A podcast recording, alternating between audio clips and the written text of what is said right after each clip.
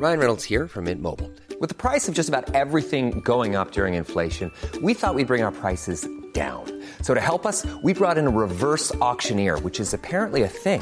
Mint Mobile unlimited premium wireless. Ready to get 30, 30, bit to get 30, bit to get 20, 20, 20, bit to get 20, 20, bit to get 15, 15, 15, 15 just 15 bucks a month. So, Give it a try at mintmobile.com slash switch. $45 upfront for three months plus taxes and fees. Promo for new customers for limited time. Unlimited more than 40 gigabytes per month. Slows. Full terms at mintmobile.com.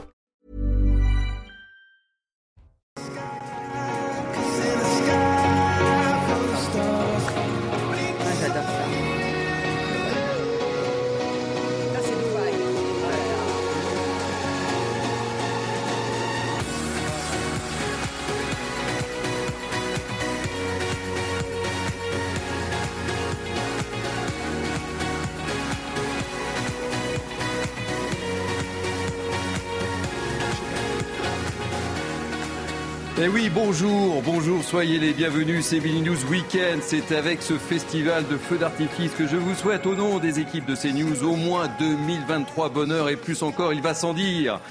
Santé, bonheur, réussite, voilà le cocktail que je vous propose en ce 1er janvier 2023. Un cocktail à savourer sans aucune modération. Alors, quel est le programme de ces deux heures 11h, 12h du débat, du décryptage avec nos grands témoins que je vous présente dans quelques instants. Et puis 12h, 13h, vous connaissez le rendez-vous. C'est le grand journal de la mi-journée de CNews. Mais tout de suite, un rappel des titres avec Mathieu Devez.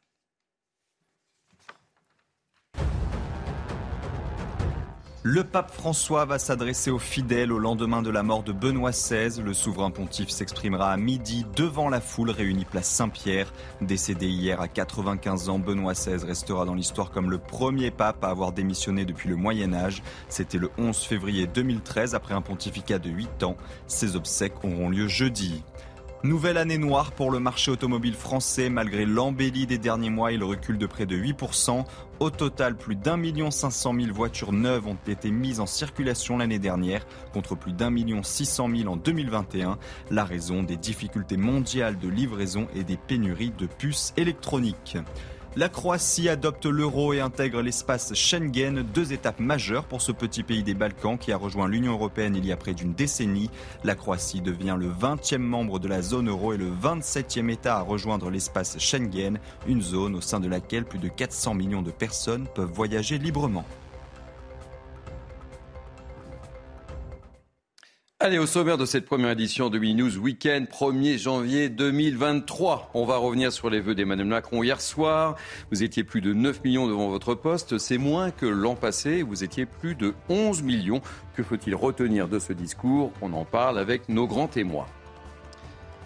Vous étiez nombreux hier soir à célébrer le passage en 2023. Vous l'avez remarqué, la douceur était au rendez-vous et cela fait du bien. L'année 2022 a été une année record de douceur. Karine Durand nous expliquera tout.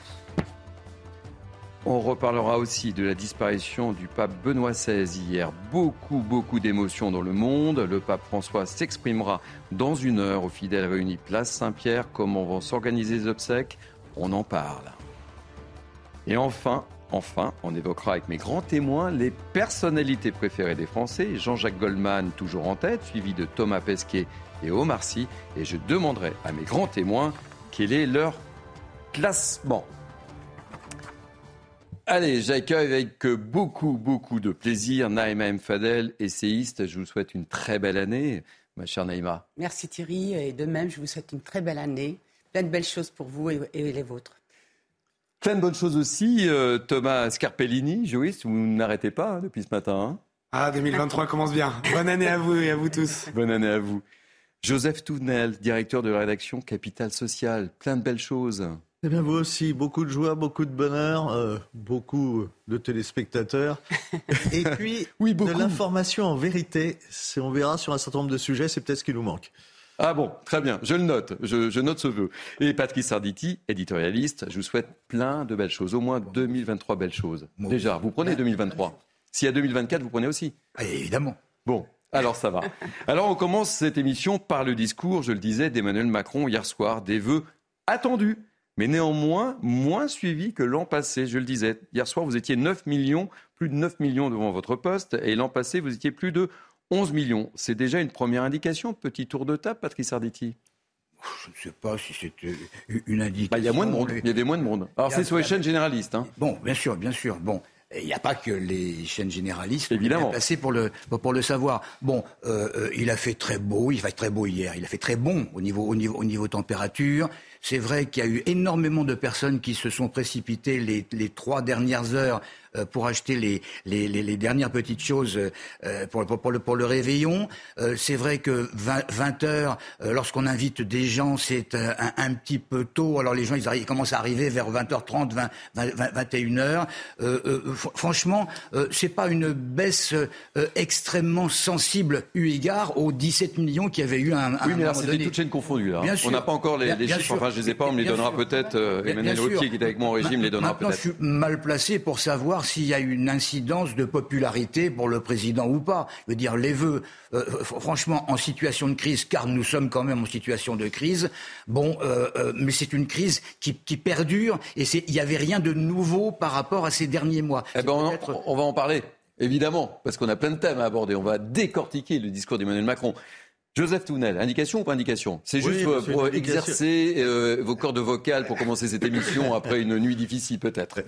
Courte surtout. Voilà, c'est bien ce Il y a au moins deux choses. Euh, la première, c'est qu'Emmanuel Macron, c'est l'homme des promesses. Rappelez-vous ses premiers vœux où il avait pris un engagement formel devant les Français, je le cite, apporter un toit à toutes celles et ceux qui sont aujourd'hui sans abri.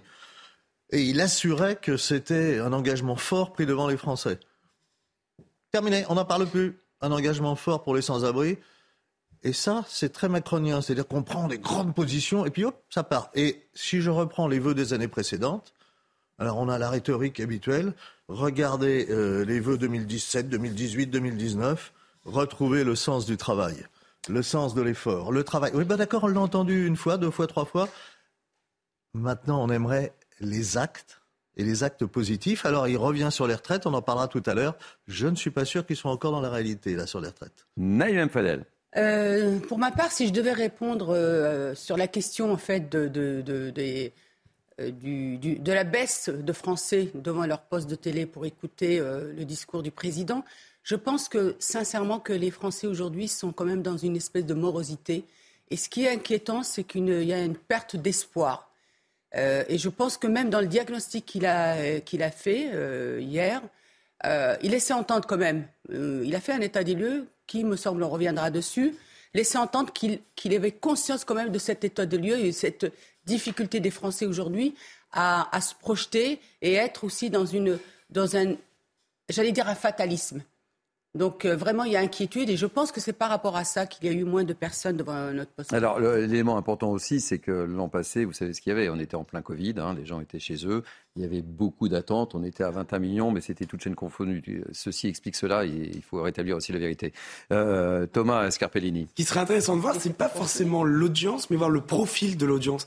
Hier, dans mon réveillon, la moyenne d'âge était de 25 ans, il y avait tous les profils, du polytechnicien au simple bac. Personne ne regarde car tout le monde s'en moque j'ai l'impression que les vœux du 20h, ça devient un exercice un peu suranné, un peu dépassé, qui ne parle pas à la nouvelle génération. En tout cas, la nouvelle génération que je ne côtoie ne le regarde pas. Puis soyons honnêtes, on n'attend pas de ces vœux que pleuvent sur nous des chants grégoriens. On sait très bien que c'est un exercice de communication auquel on n'a pas grand-chose à attendre. Donc je pense que d'année en année, ce ne sera pas une question de popularité, mais de, de structure sociologique de l'électorat et finalement du téléspectorat qui se moque royalement de ces exercices-là. Allez, on rentre dans, les, détails de, ce discours. Emmanuel Macron euh, est notamment revenu sur l'une des principales, et on en parle beaucoup hein, autour de ces plateaux, une des principales préoccupations des Français, c'est le prix de l'énergie, un prix qui s'est envolé en, en 2022, même s'il a été amorti, on le sait, par le bouclier mis en place par le gouvernement. On écoute euh, ce premier son d'Emmanuel Macron. Aura-t-on des coupures d'électricité? Si nous continuons à économiser l'énergie comme nous le faisons depuis quelques mois, et comme je vous l'annonçais dès le 14 juillet dernier, et que nous continuons de remettre en service nos réacteurs nucléaires comme prévu, nous y arriverons. C'est entre nos mains. Aura-t-on des augmentations du prix de l'énergie? Là aussi, nous avons mis des réponses concrètes en place. Je le dis à chacun d'entre vous, car alors que les prix de l'énergie ont atteint des niveaux historiques, la hausse restera plafonnée dans notre pays. Je le dis en particulier à nos artisans, nos boulangers, mais aussi à nos entreprises les plus industrielles. Dès demain, vous aurez des aides adaptées en plus du bouclier tarifaire déjà mis en place, de telle sorte que la pérennité de votre activité, de nos emplois, de notre compétitivité puisse être assurée. Alors, Naïma, Patrice, Thomas, Joseph, je vous fais euh, régir dans quelques secondes, mais vous l'avez vu, Emmanuel Macron parle des boulangers. Et ça tombe bien, nous sommes en direct avec un boulanger. Vous voyez, tout s'enchaîne. Hein. Eric Kaiser, euh, l'un des boulangers les plus célèbres de France. Tout d'abord, permettez-moi de vous souhaiter une très, très belle année. Et plein de belles choses. Merci, Merci beaucoup. Vous aussi.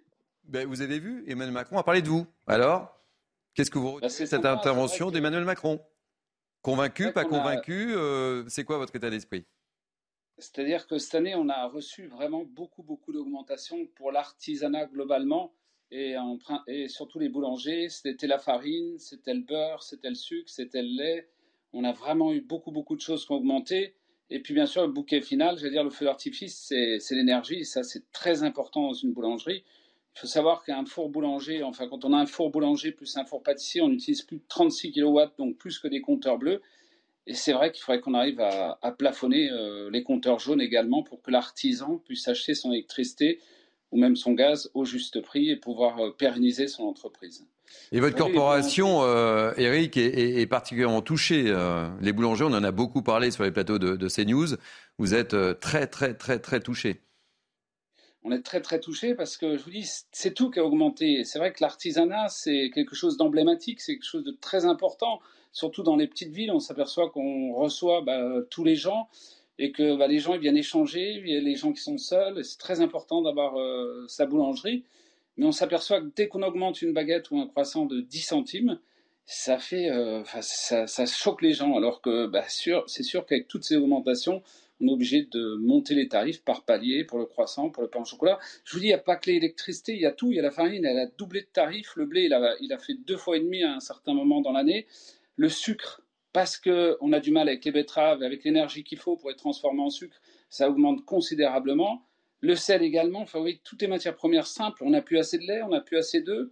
Le poulet pour faire un sandwich augmente considérablement aussi. C'est vrai que c'est très compliqué. L'artisanat en boulangerie. Convaincu ou pas, Eric? Est-ce qu'Emmanuel Macron bah, vous a convaincu ou pas hier soir? Pas encore. Vous restez sur votre, sur votre fin bah, il faut bah, C'est-à-dire qu'il faut qu'il s'engage un peu plus. Voilà. Bon, vous restez avec nous, on fait un petit tour de table avec euh, mes grands témoins. Euh, Patrice Arditi. Bon, déjà, il faut savoir, on, le sait, on le sait euh, habituellement, un président, quel qu'il soit, qui intervenir pour, pour ses voeux, c'est une sorte de thermomètre. Donc déjà, on veut voir la tête qu'il a, on veut voir s'il a une tête euh, déprimée ou pas. Là, on a eu un président... Vous avez vu une tête déprimée hier soir? Non, absolument pas. Absolument pas. Et il ne pouvait pas se permettre, il ne pouvait pas se permettre de... de je ne suis pas le défenseur de, du président de la République, mais, mais en, en le regardant, sachant ce que tout le monde sait, c'est que si jamais il devait y avoir une annonce extrêmement importante, elle aurait filtré un petit peu avant. Donc à partir du moment où elle n'a pas filtré, comme ça peut se passer à diverses occasions, c'est qu'on devait avoir du général. et on a eu du général. Avec quand même, avec quand même ce, côté thermomètre du président de, la République qui, dès le départ, s'est positionné en disant attention, va falloir travailler va falloir travailler, va falloir être droit dans ses, bottes, dans, ses bottes, et je vais vous expliquer pourquoi. Et c'est pas pour rien, et c'est pas pour rien qu'il a parlé de, l'Ukraine comme étant un élément un, des plus importants de, la crise. Alors évidemment, les boulangers, ils en pâtissent, mais il n'y a pas que. Euh, vous seriez boulanger comme euh, Eric, là euh Ah, je me ferais du mauvais sang. Je, me fais du mauvais sang. Maintenant, euh, il faut compter sur, sur, notre exécutif pour essayer de, de, de, diminuer tous les problèmes qui peuvent se poser. Bon, si vous êtes euh, boulanger, euh, ah ben moi je, je, suis très inquiet parce que le président parle, mais les factures arrivent. il faut les payer. et Eric Kaiser disait le juste prix. Moi, je suis étonné. Il nous parle d'aide. Très bien. On va être ravis si on peut aider les artisans, les commerçants, tout le monde. Parfait. Mais enfin, le fond du problème, c'est quand on produit, nous, de l'électricité par EDF à 32-34 euros le kilowattheure, c'est ensuite d'aller le, revendre à ce prix-là et de le racheter à 132, 134 euros. C'est-à-dire que c'est un accord européen aberrant. Les Espagnols, les Portugais en sont sortis. Nous, les Français, on n'est pas capable d'en sortir. Enfin, quand on produit de l'énergie à 32 euros le kilowattheure, pourquoi euh, on hmm. se le revend à 132 Parce que c'est totalement aberrant. Alors peut-être que c'est des énarques qui ont pondu ça. Ils sont certainement très intelligent, mais ça coûte très cher au pays. Mais c'est vrai qu'on ne comprend pas qu'on ne puisse pas sortir comme euh, effectivement l'Espagne euh, et le Portugal euh, de, ce marché euh, européen. Alors il semblerait qu'on a une pression de l'Allemagne et qu'on se sent obligé d'être, de, de, faire du zèle avec l'Allemagne. Enfin, apparemment, c'est ce, ce, qui se dit. En tout cas, moi, moi, je suis très inquiète pour nos boulangers parce qu'il ne faut pas oublier que nos boulangers, c'est aussi le patrimoine culturel de la France. C'est ça qui est important. Ah, la baguette française. Mais la baguette française et tout, qui va avec. Et c'est des artisans de proximité, c'est-à-dire même dans le, euh, le relationnel. Ce sont, ce sont des tisseurs de liens euh, sociaux. Et c'est extrêmement important. Et moi, je m'inquiète parce que euh, aujourd'hui, beaucoup de gens, malheureusement, qui ne peuvent pas payer 10, 10, euh, centimes de plus ou 20 centimes de plus, risquent d'aller vers les grandes surfaces. Et donc, on perd effectivement tout ce, ce, ce, lien et nos boulangers aussi risquent de fermer. C'est ce que disait un boulanger qui est dans le collectif, qui appelle d'ailleurs à, à, à, une, à, une, manifestation pour la première fois le 23 janvier et qui disait que beaucoup vont fermer boutique. Donc c'est important aussi d'alerter sur ça. Rapidement, euh, Thomas Carpellini. Rapidement, moi, ce qui me fait peur, c'est Emmanuel Macron a-t-il convaincu les boulangers? Vous auriez pu remplacer par les artisans, les poissonniers, oui, en, N'importe J'ai voulu euh, focaliser sur, les, sur les boulangers, mais ça touche tous les artisans, Parce évidemment. Que ce qui est la, la, chose la plus dramatique dans cette crise, c'est qu'on est dans une crise de la pénurie de l'énergie. Et depuis Malthus, depuis l'économiste Malthus, on sait que l'énergie, c'est le nerf de la guerre. Pour vous donner genre, juste un ordre d'esprit, si demain on n'a plus d'énergie, que vous voulez faire marcher votre machine à café, il faut cinq cyclistes et à la Christopher Froome chuter aux EP, bah, il marche pendant une heure. Aux écolos Aux écolos, mieux, si vous voulez. Vous savez, le fameux laminoir de Dunkerque. Je remarque que Thomas a mis une euh, cravate verte. Hein. De mon côté, c'est la nouvelle année. Mais pour le, vous savez, le, le souci du détail, vous savez. 2023 commence très bien, comme je l'ai dit. Mais pour revenir, vous savez, ce fameux laminoir à Dunkerque qui plie la tôle en deux. Si vous voulez faire marcher ne serait-ce qu'une heure sans électricité, qu'elle soit fossile ou nucléaire, c'est 10 millions de bras qui doivent taper avec un bourrin pendant une heure. Donc vous imaginez toute l'île de France pour plier quelques tôles en une journée. C'est pas possible. 10 millions de Sandrine Rousseau. 10 millions de Sandrine Rousseau pour taper. Donc, cette crise de l'énergie, elle va venir. On commence bien l'année, on commence bien l'année, là. que du bonheur en 2023, pas 10 millions Donc, de Cette crise, elle va être extrêmement problématique à gérer car nous ne sommes pas face à un problème structurel, mais face à une problématique conjoncturelle. Et là, pour la régler, à part une coordination européenne et des dizaines de milliards sur la table, c'est très compliqué. Eric Kaiser, euh, vous attendez quoi et qu'est-ce que je vous souhaite pour 2023 là? Euh, Vous n'avez pas été donc convaincu par euh, Emmanuel Macron. Qu'est-ce que qu'est-ce que je vous souhaite et comment vous voyez euh, ce début d'année? L'idéal, ce serait déjà de plafonner les compteurs jaunes. C'est vrai que vous parliez avec vos invités de l'artisanat dans sa globalité, poissonnier, boucher, etc. Mais malencontreusement pour nous, la boulangerie, c'est là où on absorbe le plus d'électricité parce qu'on a besoin de gros fours et on a besoin également de chambres froides, donc on marche avec du chaud et du froid sans arrêt. Donc si on arrive à plafonner déjà les compteurs jaunes, parce qu'on a plafonné les petits compteurs, mais ça ne fonctionne pas pour les boulangeries, c'est-à-dire les compteurs bleus, ça serait déjà un grand pas.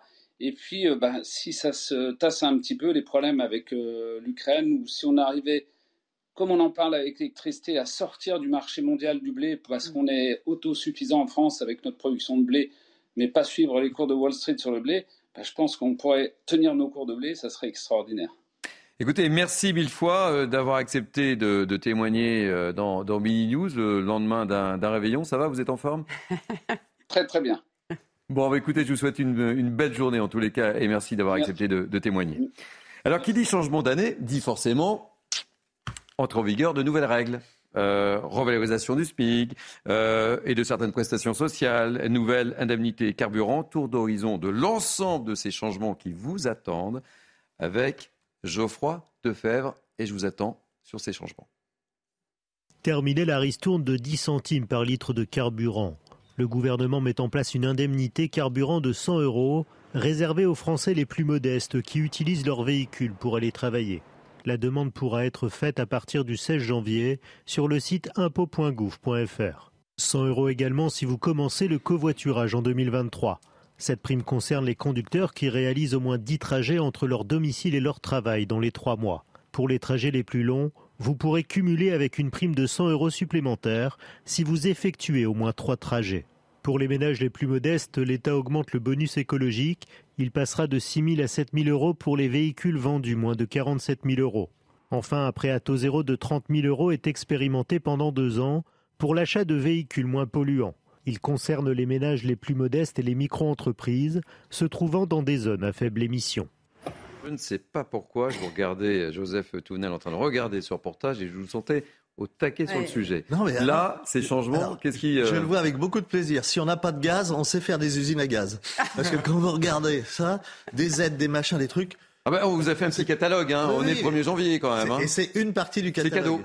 C'est cadeau. C'est-à-dire qu'à un moment donné, il faut se poser la question comment fonctionne un pays avec des aides à ceci, des aides à cela, des trucs à remplir. Je dois aller sur le site de machin à partir de telle date. Pourquoi le 16 janvier? On ne sait pas. C'est mon anniversaire. Ah ben voilà, parce que. c'est votre anniversaire Alors ça, c'est. Voilà. Ça, c'est une date qui vaut le coup. Je, comprends mieux maintenant. Janvier. Non, mais on se, demande où est la logique et la cohérence. Si ce n'est qu'on sait qu'on est le pays, si ce n'est le pays le plus taxé au monde, c'est le deuxième le plus taxé au monde. Et je me demande où va tout cet argent. Euh, on ne peut pas fonctionner en taxant énormément et ensuite en disant on vous donne des aides. Parce que le prix de l'essence, c'est, enfin, il faut baisser les taxes, c'est hmm. tout. Ça sera beaucoup plus simple pour tout le monde. Hein. Thomas. En parlant de où va l'argent, vous savez, c'est également une dimension que beaucoup de commentateurs oublient, mais quand l'inflation monte, les recettes de l'État montent également. Parce que la TVA est fixe. C'est-à-dire que quand quelque chose augmente de 30%, le rapport par rapport à la TVA est également plus 30%. Donc déjà que notre, on peut qualifier dans certains cas de gadget la gestion de l'argent public, ce va être intéressant de voir au fil des prochains mois, des prochaines années, où est allé l'argent gagné en plus par l'État par cette hausse de la TVA appliquée par l'inflation. Et là, je suis totalement d'accord avec vous c'est que je pense que si les Hercule devaient réapparaître aujourd'hui dans les douze travaux, ils ne devraient pas nettoyer les écuries d'Ogias, mais s'occuper de comprendre tous les démêlés administratifs français. Moi, j'ai regardé euh, par rapport à ce qu'il y a certaines euh, mesures qui concernent notamment les jeunes, j'ai un petit peu regardé. Mais c'est plus compliqué que de trouver une aiguille dans une boîte de fin. Vous avez raison, c'est des dizaines de sites, il n'y a rien qui est centralisé.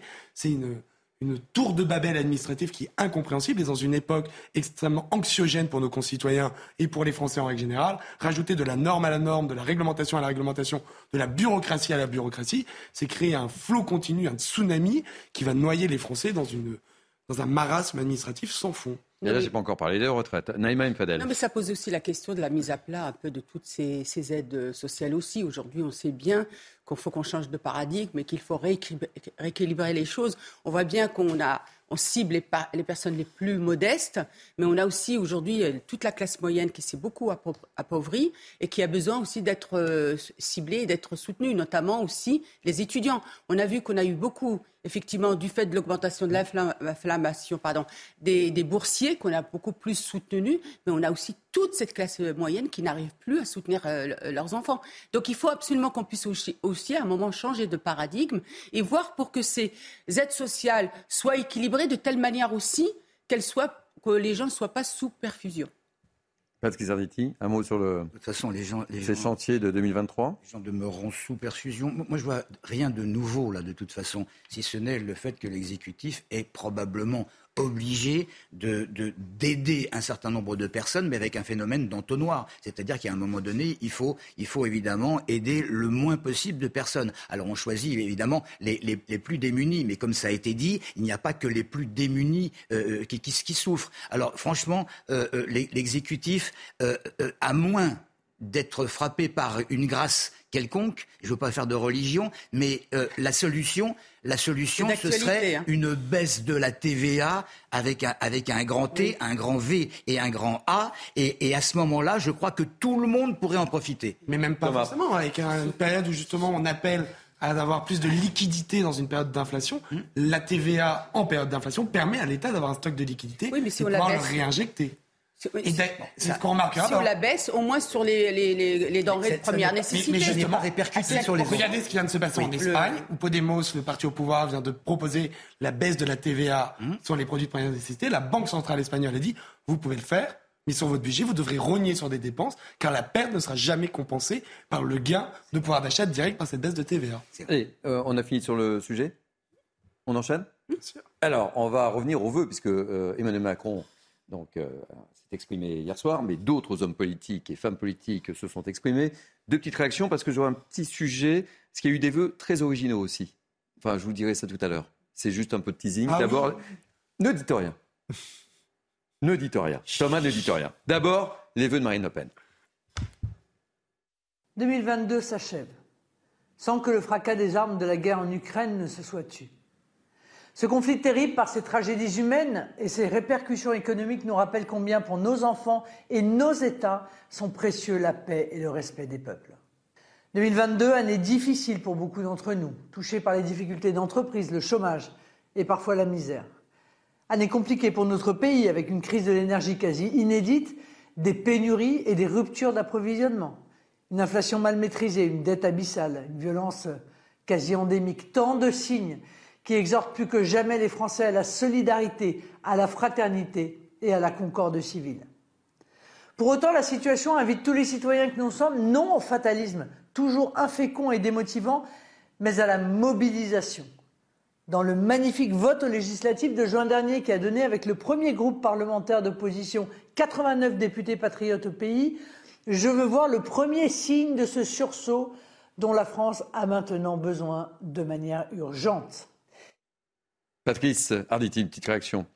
Bon, alors évidemment, ceux qui attendaient euh, une, Marine Le Pen un petit peu cervelée partir dans tous les sens, euh, franchement, ils, n'ont pas compris. Là, on a une responsable politique qui joue la carte de la, de la sagesse, du, du probablement présidentiable et qui appelle, et le mot est extrêmement important, en dehors de tout le reste, à la concorde civile. C'est extrêmement important, la concorde civile, dans la mesure où euh, le président de la République, avec d'autres mots, euh, a également parlé de, de, concorde, d'union, et, surtout, surtout dans le travail. Et là, on voit quand même un énorme rapport, un énorme rapport entre ce qui peut se passer à la droite la plus droite possible, et puis dans, l'exécutif qui est euh, de temps en temps à droite et de temps en temps dans un centre, gauche. Allez, on va enchaîner sur deux séquences. Euh, on marque peut-être une pause publicitaire parce que je vais vous faire réagir euh, parce que nos politiques ne manquent pas d'idées. Hein, pour s'adresser aux Français, on va tout d'abord regarder les vœux d'Olivier Faure du Parti socialiste.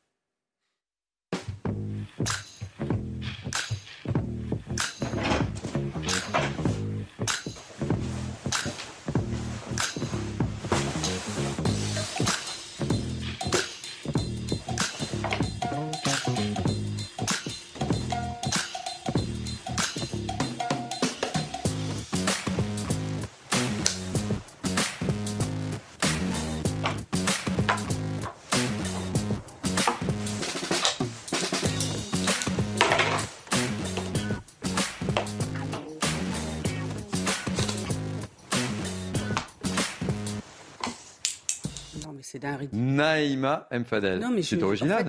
Euh, non, je ne l'avais pas vu. Hein, je, je, ben je, découvre hein, vraiment. Euh, quelle surprise. Non, mais franchement, c'est, excusez-moi, hein, ce que je ressens, je ne vais pas euh, faire de la langue de bois, je ressens vraiment qu'il y a un, ridicule pas possible. Qu'est-ce qui leur arrive au Parti socialiste Et je pense que le président Macron doit bien rire là. Joseph Louvenel Moi, ça m'amuse parce que c'est original. Ils ont fait un peu de recherche. On peut se dire qu'il reste encore quelques idées au Parti Socialiste. C'est pas encore un programme, mais il y a au moins une idée. Jouer au Monopoly. Euh, voilà. J'ai regardé la case prison. J'ai pas vu qu'il y était. Ah, ça. Je vous reconnais bien là. Euh, Thomas, vous jouez au Monopoly? Ah, J'adore. Et je pense que de mai 68, ils ont gardé qu'un seul slogan l'imagination au pouvoir. On voit ce que ça donne. Patrice? Pas de commentaire. Moi, je me serais cru dans une émission qui date de Robert Roca qui s'appelait La boîte à sel franchement, c'est presque, presque minable. Bon, on enchaîne. je pense qu'on a le temps. On a une minute, euh, quasiment deux minutes. Carl Olive.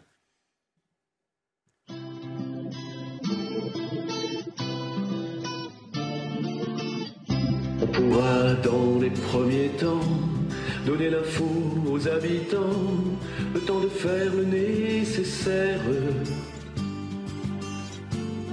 faut quand même se retourner. Ça me fait drôle d'être député, mais ça fait rien, je vais m'y faire.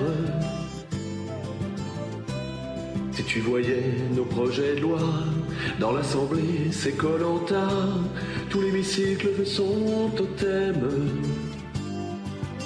Si on manquait de quoi que ce soit, il y a toujours le 49-3 qu'Elisabeth peut dégainer. On ne veut pas en arriver là. L'opposition fait tout pour ça. Et la major doit avancer. Je vous avais promis, hein, on avait presque envie de chanter avec Karl. Hmm. Thomas Ah, mais moi, pour 2023. Vous êtes comme ça Ah, mais j'apporte. Quand je vois ça en 2023, j'apporte tout mon soutien à Paul Naref, à tous les plus grands Michel chanteurs, Delpech. Michel Delpech, Orelsan, l'ancienne, la nouvelle génération, car avec ça dans les backstage, avec ça qui peut arriver sur Deezer ou Spotify, je pense qu'on est vraiment heureux de voir où partent nos impôts. Non, mais j'ai envie d'être positif parce que c'est vrai que. Mais au moins, il y a de quelqu'un. Oui, il, il adore chanter. Il a souvent fait sais. des petites vidéos, notamment euh, pendant le confinement, des petites vidéos où il chantait et c'était plutôt euh, agréable, euh, sympathique. Après, au niveau des paroles, bon voilà, je, je, je mettrai un petit bémol. Ouais, je trouve ça euh, plutôt sympa. Joseph sympa. Alors, personnellement, j'aimerais s'en- chanter aussi juste que, Oui, que Carl Olive. hein. Il a plein de talent, Carl Olive. hein. Et je comprends pourquoi je suis pas parlementaire. Donc. Patrice? Bon, je trouve ça, je trouve ça créatif, c'est quand même beaucoup mieux que ce qu'on a vu avec le Monopoly et, et fort. Et fort. Euh, il, a, il a mouillé sa chemise, il a, il Ah a bah oui. osé. Alors on va pas, pas parler euh, du sens de ce, de ce qu'il a pu dire, mais à la limite, s'il voulait, s'il voulait faire euh, euh, un, un petit buzz, bon bah il a réussi quoi. Bah oui, on en parle. On en parle. Euh, Thomas On est en plein dans ce que Monterland appelait la maladresse des habiles. C'est-à-dire des gens qui ont, pensent avoir une bonne idée, qui étaient dans leur bureau en train de se dire ça, ça va parler aux jeunes, ça, ça va me, per- me permettre d'être moderne. Et finalement, je suis Bon, Michel désolé. Delpech, vous connaissez quand Bah, même. Évidemment, Hein j'ai- J'adore, grandi avec les Bon. oiseaux, j'ai grandi avec les oies sauvages, d'où la cravate verte. Et Voilà. Et, oh. Mais on n'attend pas ça d'un député. C'est très charmant. Moi, j'adorerais voir mon oncle faire ça, mais pas mon député. Non, mais il est très sympa, Carl en plus. Et un très bon joueur de foot. Oui, Ouais, et, et puis- et puis ancien vraiment- journaliste Et un sportif. grand-mère de Poissy. Bon, eh bien, écoutez, euh, on va marquer une pause. On va se retrouver dans quelques instants pour d'autres débats et on, on verra que c'était la vraie harmonie sur les Champs-Élysées. Et, et c'est Oh. c'est bien de commencer par de belles images. En ce à voir. 1er janvier 2023, on pensait qu'il y allait y avoir des incidents? Rien. C'est bien de commencer l'année comme ça. Allez, on se retrouve dans quelques instants. Il est quasiment 11h30. C'est Mini News Weekend. À tout de suite. Allez, il est 11h30, on s'est quitté avec euh, Carl Olive et, Michel Delpech. On va se retrouver avec euh, mes grands témoins dans quelques instants, mais tout de suite, place à l'info avec Mathieu Devez. Emmanuel Macron appelle à l'unité pour cette année. Hier, le chef de l'État a présenté ses vœux aux Français dans une allocution télévisée de 19 minutes. Un message de rassemblement donc, alors que le début d'année est marqué par l'inflation, la crise sanitaire et le projet de réforme des retraites. François Braun et Clément Beaune en déplacement à l'aéroport de Roissy. Le ministre de la Santé et celui des Transports veulent s'assurer de la bonne mise en œuvre des mesures sanitaires pour les voyageurs en provenance de Chine. À partir du 5 janvier, les passagers de plus de 11 ans devront présenter un test négatif de moins de 48 heures avant le départ. Le port du masque sera obligatoire pendant le vol pour les passagers de plus de 6 ans. Jean-Jacques Goldman est la personnalité préférée des Français pour l'année 2022. Le journal du dimanche dévoile son top 50. C'est la douzième fois que l'auteur, compositeur, interprète est premier avec 30% des suffrages. Il est suivi de près par l'astronaute Thomas Pesquet et l'acteur Omar Sy. Florence Foresti, femme la mieux placée de ce classement, arrive quant à elle à la 20e place. Merci euh, beaucoup euh, Mathieu Devez. Vous avez noté, hein, parce que je vous ferai réagir sur euh, le top 50 des personnalités françaises. Euh, avec nous et avec moi depuis ce matin, Naïm Fadel, Patrice Arditi, Thomas euh, Scarpellini et Joseph Touvenel. Oui, oui, j'aurais bien voulu avoir Michel Delpech pour représenter euh, Ah mes oui. grands témoins, mais euh, Les- les- les- bon, bon, voilà, bon écoutez, euh, Parti à la chasse avec son épagnol. et c'est ça, il est parti à la chasse. Bon, on, on le remettra tout à l'heure. Et Lorette. Ah oui. Voilà. Donner l'info aux habitants, le temps de faire le nécessaire. Fait du bien, non Ah oui. Il fait beau Non. en ce moment. Il faut Il fait beau. se retourner. Ça me fait drôle d'être député, mais ça fait rien. Non, mais- Et on va prendre la, la direction euh, tout de suite euh, de l'aéroport Charles de Gaulle avec l'intervention de deux ministres, M. Braun et M. Beaune. Je dois vraiment euh, saluer l'ensemble des équipes qui a permis cette mise en place en 24 heures, ce qui montre que nous sommes capables maintenant de réagir à nos frontières extrêmement rapidement euh, dès lors qu'il y avait un, un nouveau variant potentiel qui pourrait euh, arriver. Cela fait suite d'ailleurs euh, au texte sur l'urgence sanitaire qui a été pris par le, par le Parlement au, mois de, au mois de juillet. Donc ce dispositif, il permet, un, de vérifier que les gens, avant de monter dans l'avion, vont avoir eu un test disant qu'ils sont négatifs pour pouvoir monter dans l'avion. Le port du masque dans l'avion, ça a été dit. Et bien sûr, ce contrôle à l'arrivée, qui n'est pas un contrôle qui empêcherait des citoyens de rentrer sur notre territoire, mais qui est un contrôle plus scientifique, qui va nous permettre de suivre de façon extrêmement précise les différents variants. Ce sont essentiellement des, des variants euh, Omicron qu'il y a actuellement euh, en Chine. Les Italiens euh, ont testé il y a deux jours l'ensemble d'un avion et on peut dire que les, les variants identifiés sont des variants qui pour l'instant sont connus sur le sol français et que nous croisons entre guillemets tous les jours. Donc bien insister sur toujours ces mesures de protection, je crois que c'est ça qui est essentiel. Mesures de protection dès que nous sommes dans des endroits confinés avec beaucoup de personnes. La vaccination, j'insiste encore, il est temps, il est toujours temps bien sûr de se faire vacciner contre le Covid, contre la grippe.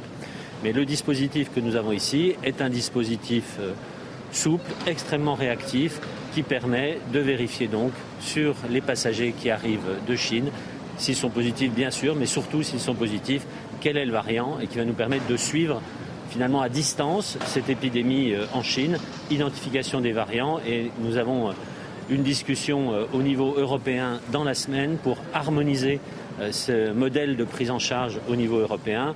Vous le savez, les Espagnols, les Italiens ont déjà pris ces mesures, les Américains aussi, mais nous allons, en tout cas la France va pousser cette méthodologie pour que ce soit pris sur l'ensemble des pays de l'Union européenne.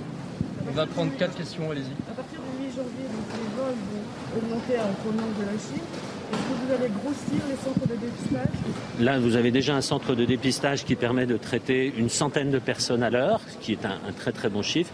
Bien entendu, il y a la possibilité d'augmenter cette capacité si c'était nécessaire. Ainsi sur le fait que le nombre de vols, hein, j'ai dit qu'il était de, de 6 par semaine actuellement, 10 si on inclut euh, la provenance de Hong Kong, va augmenter mais progressivement. Et euh, d'ici euh, début février, considère que c'est à peu près euh, 5 à 600 passagers supplémentaires par semaine qui seront euh, présents sur le territoire. C'est une indication, c'est une estimation, donc ça se fait progressivement. Ça n'est pas euh, une augmentation massive du nombre de passagers. Comme l'a dit le ministre de la Santé, nous avons déjà un dispositif important qui permet de contrôler beaucoup de personnes rapidement. Et euh, s'il le faut, nous avons prouvé que c'était euh, le cas et toutes les équipes avec euh, ces dernières heures. Nous le ferons grossir si nécessaire, mais aujourd'hui il est déjà important, efficace et prêt à fonctionner. Pour les, pardon Les touristes positifs.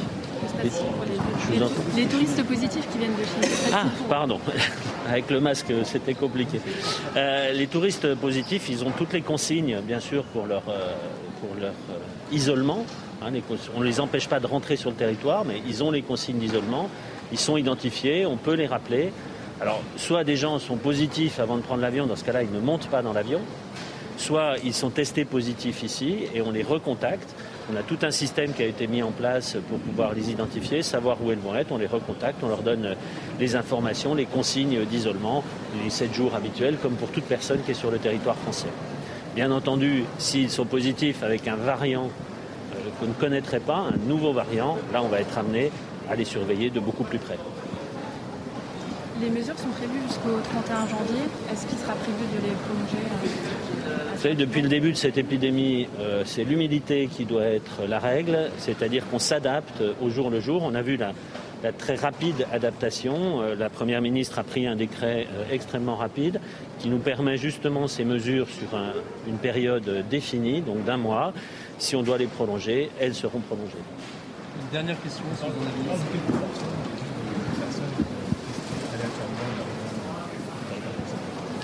Là, on a assez peu de personnes qui arrivent et qui vont rester sur le territoire français, donc on va tester le plus possible, sachant que sur un avion, s'il était plein, on partirait plutôt sur un tiers de l'ensemble de l'avion qui serait testé.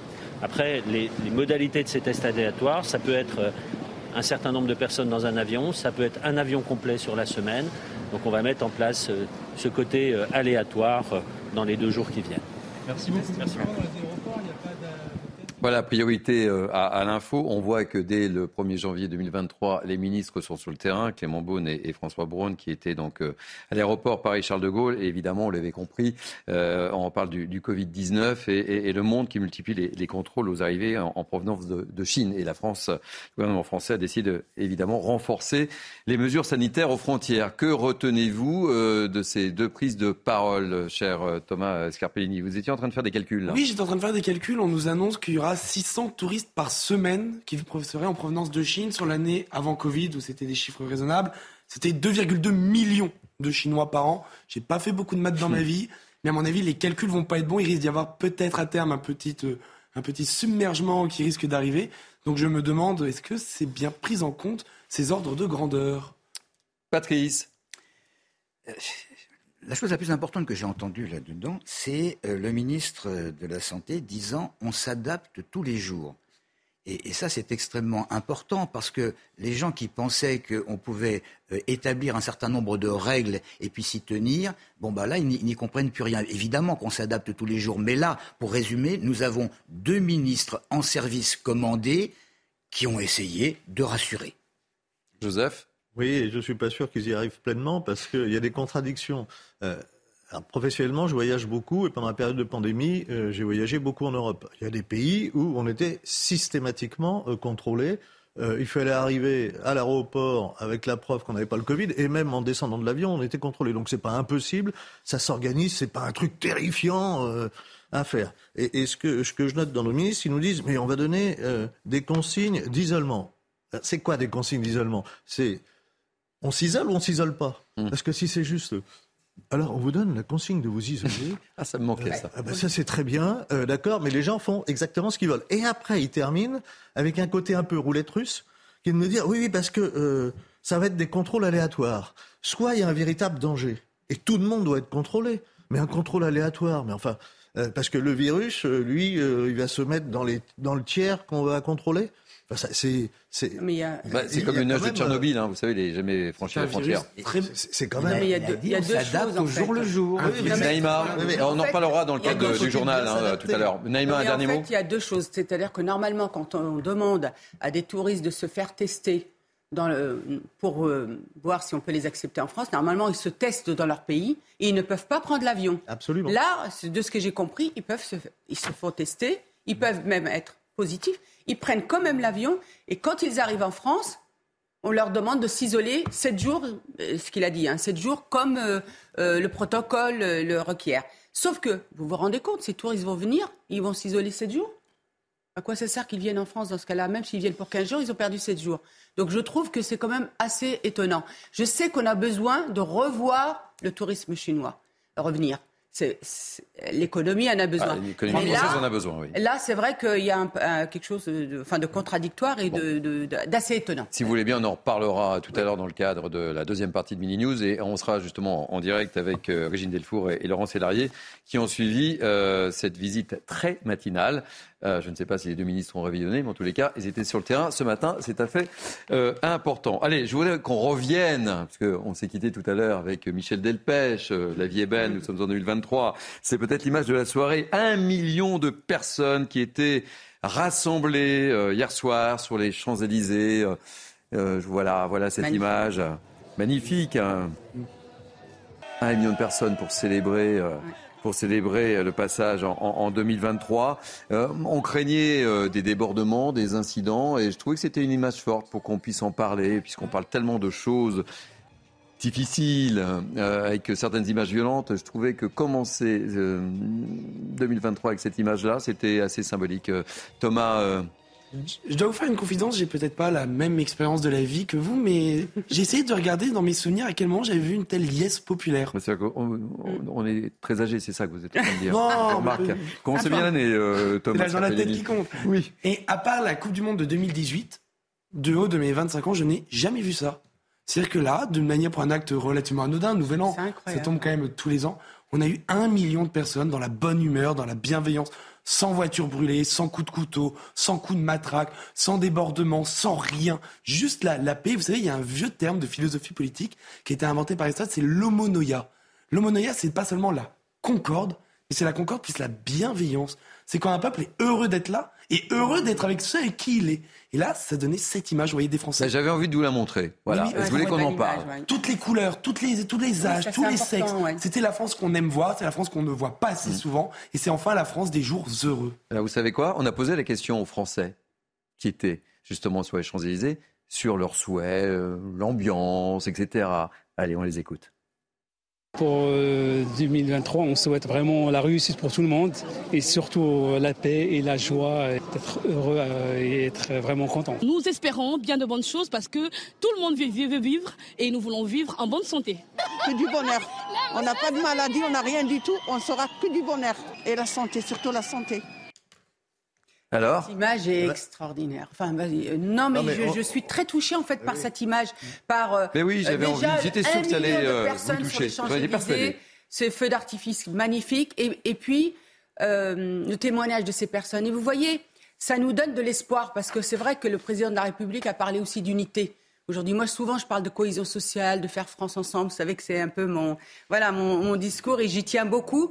Et, et de voir ces, ces, témoignages de ces personnes-là, ben voilà, ça veut dire qu'on vient donner quelque part ben, une petite claque aux esprits chagrins mmh. qui nous annoncent que c'est fini et qu'on va aller vers, on va se dire les choses parce que euh, qu'on va aller dans, dans, le, dans le face-à-face. Eh ben non, ça, ça nous donne de l'espoir. Et en plus, qu'il n'y ait pas eu d'incident, Thierry, mais j'en suis mais fort heureuse et je trouve que ça nous donne bah, vraiment, oui, vraiment de l'espoir de vous montrer 2023. ces images et de signaler qu'il ne s'était non seulement rien passé. Vous voyez, on n'est pas, mais c'est possible. Et ben c'est voilà. possible. Et, et, ben voilà. Et donc il faut recommencer. Et c'est aussi notre rôle de le montrer.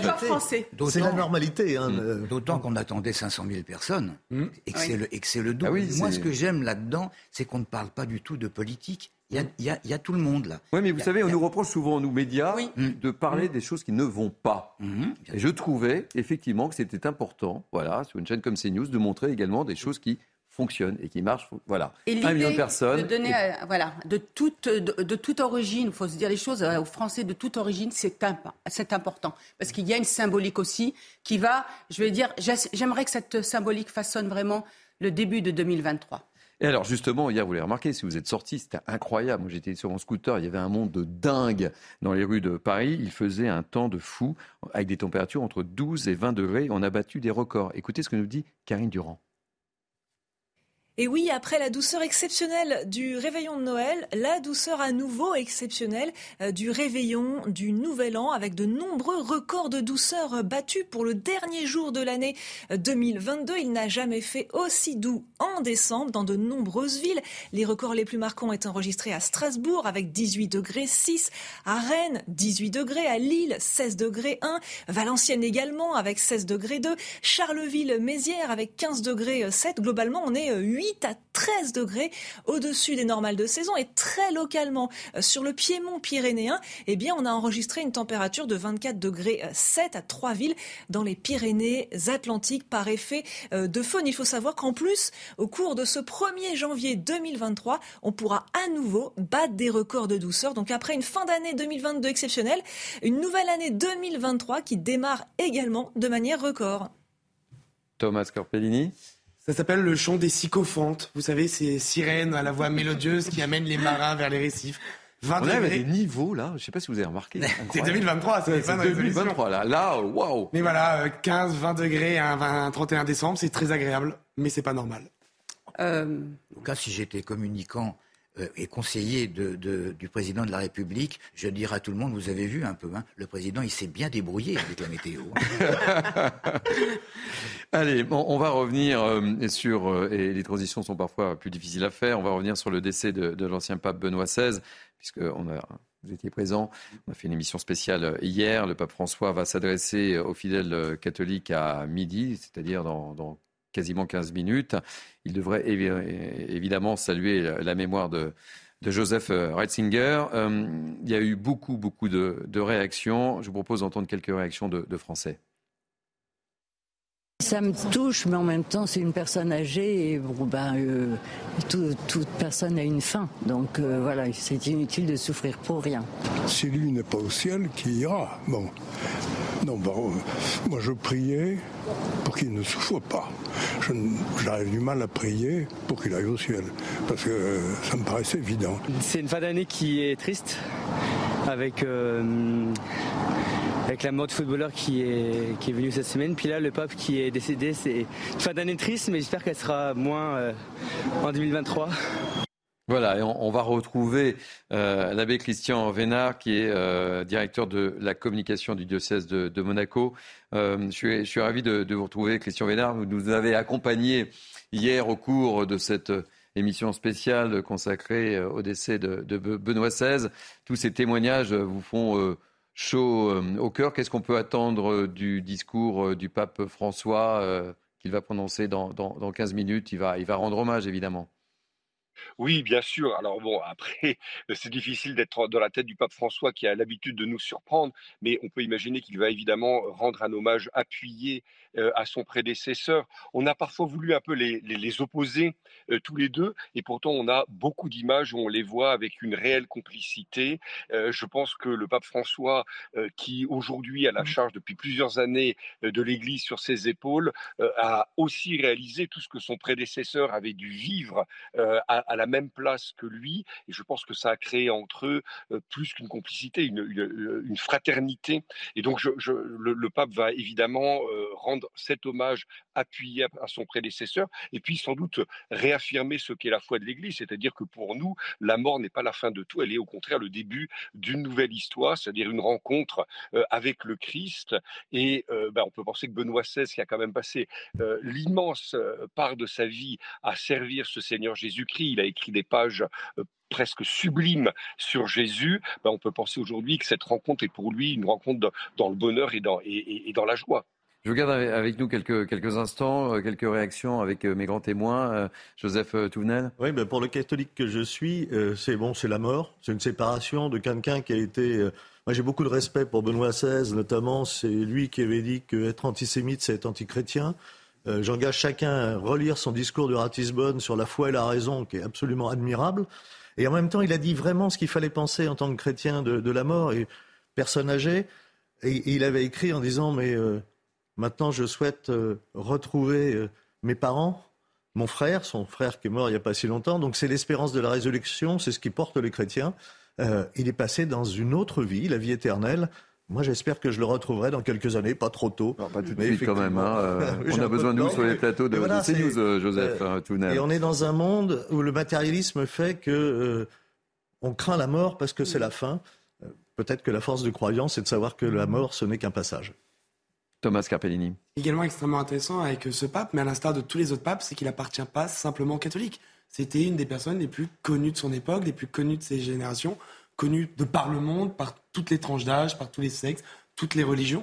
Et comme vous l'avez très bien dit, dans notre époque, qui manque un petit peu de repères, qui manque de projets, qui manque d'horizons, le décès malheureux mais inévitable d'un homme de 95 ans, mais qui, qui était un grand théologien, qui avait une aspérité à la supériorité de l'âme, à ce qu'on pourrait appeler la vie de l'esprit, ça nous touche tous dans notre cœur. Et j'ai pensé à vous hier, parce que le Corriere, della Sera, le grand journal italien, a fait un sondage en demandant à la population de Rome quelle est l'image de ce pape que vous le gardez le, en tête? Ben, figurez-vous que c'est l'image de l'hélicoptère. Ah oui, c'est que, que vous évoquiez hier. Exactement, et c'est pour ça que je le comparais à une rockstar, car sinon on doit faire une analogie. La dernière star qu'on a vue dans un hélicoptère, c'est Johnny Hallyday au bien-être, c'était Michel Drucker, direction le Stade de France. Donc oui, le pape a une dimension bien au-delà du monde de la chrétienté. C'est une rockstar connue de tout le monde avec une vraie image positive et de bienveillance. Euh, Christian Vénard, on en sait un petit peu plus sur le déroulement des, obsèques. Hein alors euh, oui, on sait que dès demain, le, corps va être exposé pour que les fidèles puissent venir prier euh, une dernière fois auprès et euh, avec le, pape Benoît XVI. Et puis donc ensuite une grande cérémonie qui sera présidée par le pape François lui-même jeudi, si je ne dis pas de bêtises, dans sur la place Saint-Pierre et qui va évidemment rassembler des, des milliers et des milliers de fidèles présents sur place, sans doute des millions, des dizaines dizaines de millions euh, par les caméras de télévision à travers le monde entier, et puis vraisemblablement, euh, on peut le penser, beaucoup de, de chefs d'État, de grands représentants, comme le disait un, de vos interlocuteurs, euh, la, la, la, place du pape, évidemment, a une place éminente dans le cœur des catholiques, mais, et c'est beau de le constater, même avec une personnalité qui a parfois fait polémique, de voir que la personne du pape dépasse cela, transcende cela, et que des, des, des, des, beaucoup, beaucoup, beaucoup de personnes qui ne sont pas catholiques moi, j'avais eu ce, cet exemple-là avec Jean-Paul II. Euh, à l'époque, j'étais encore étudiant à Paris. Et, euh, et un, un, jour, un, un, un, monsieur que je connaissais vient me voir et me dit, vous savez, je suis juif, mais votre pape, c'est aussi mon pape. Et je trouve que c'est très beau. On critique beaucoup l'Église, euh, parfois à juste titre, euh, mais de voir que euh, un, un, personnage comme le pape peut avoir une telle dimension, un peu, on pourrait presque dire, de, de père de l'humanité. Et comme l'a dit Joseph Touvenel, il y a cette dimension aussi, le pape peut-être rappelle des, des, dans une humanité qui, qui se cherche aujourd'hui. Et Benoît XVI était un homme qui était rentré dans un vrai dialogue avec cette modernité, et en même temps, la, la nécessité permet de redonner du sens, de redonner de la transcendance, de redonner euh, une tradition, de redonner des points de repère. Et c'est ça aussi le rôle de l'Église. Le message de l'Église, c'est pas de se vendre, si vous voulez, comme euh, on vendrait des pots de yaourt ou que sais-je. Le message de l'Église, c'est de vendre, si je dire, le message de l'Évangile. Merci, merci beaucoup, euh, Christian euh, Vénard. Je rappelle que vous êtes le directeur de la communication du diocèse de Monaco et j'ai manqué. à- à- je je vous ai pas souhaité une belle année, hein. Mille excuses. Merci beaucoup. Mais J'en profite aussi pour souhaiter à tous euh, vos téléspectateurs et à vous-même une, une belle et une sainte année. Et on, on retrouvera une émission spéciale avec notre ami euh, Émeric euh, Pourbet juste après Midi News consacrée au pape Benoît XVI. Allez, on termine par là. Dernière information très rapidement, le classement des personnalités préférées des Français. Tour de table rapide, c'est qui votre personnalité préférée, Patrice? Pesquet. Moi, c'est un groupe, ça s'appelle l'armée française qui nous protège en permanence. J'ai dit personnalité. Putain, vous trichez, j'ai dit Ah, personnalité. non, mais pour moi, ce sont tous des personnalités parce qu'ils risquent leur vie. C'est quand même plus beau que le showbiz. Naïm Fadel, ça c'est fait. Naïm Fadel. Goldman. Goldman. Goldman. Jean-Jacques Goldman. Ah ouais, bah, facile. Je sais pas si non, c'est- pas facile, c'est quelqu'un que j'aime beaucoup. Donc, euh, je sais pas si c'est la personnalité des Français, mais c'est la personnalité du Français qui vous parle, Anne Victoire. Ah, très bien, une victoire, très bon choix. 25 ans, vous avez, hein? 25 ans. Et donc, euh, le- les personnalités pré- préférées des Français, je vous les donne très rapidement parce que Emmanuel euh, Rupier me dit Tu es très en retard, je suis très en retard. En 1, Jean-Jacques Goldman, vous avez gagné, mais vous gagnez toujours, vous, euh, Naïm Fadel. En 2, Thomas Pasquet. Vous avez gagné aussi. Euh, en 3, Omar bah Sy. oui. Euh, en Mbappé. 4, Kylian Mbappé. Et puis en euh, 26, hein, je vois pas très bien, Florence Foresti. Et la première femme politique, euh, Marine Le Pen, en euh, 48e position. Allez, on se retrouve dans quelques instants pour la deuxième partie du Mini News Weekend, pour le grand journal de la mi-journée. À tout de suite et encore une fois, belle année.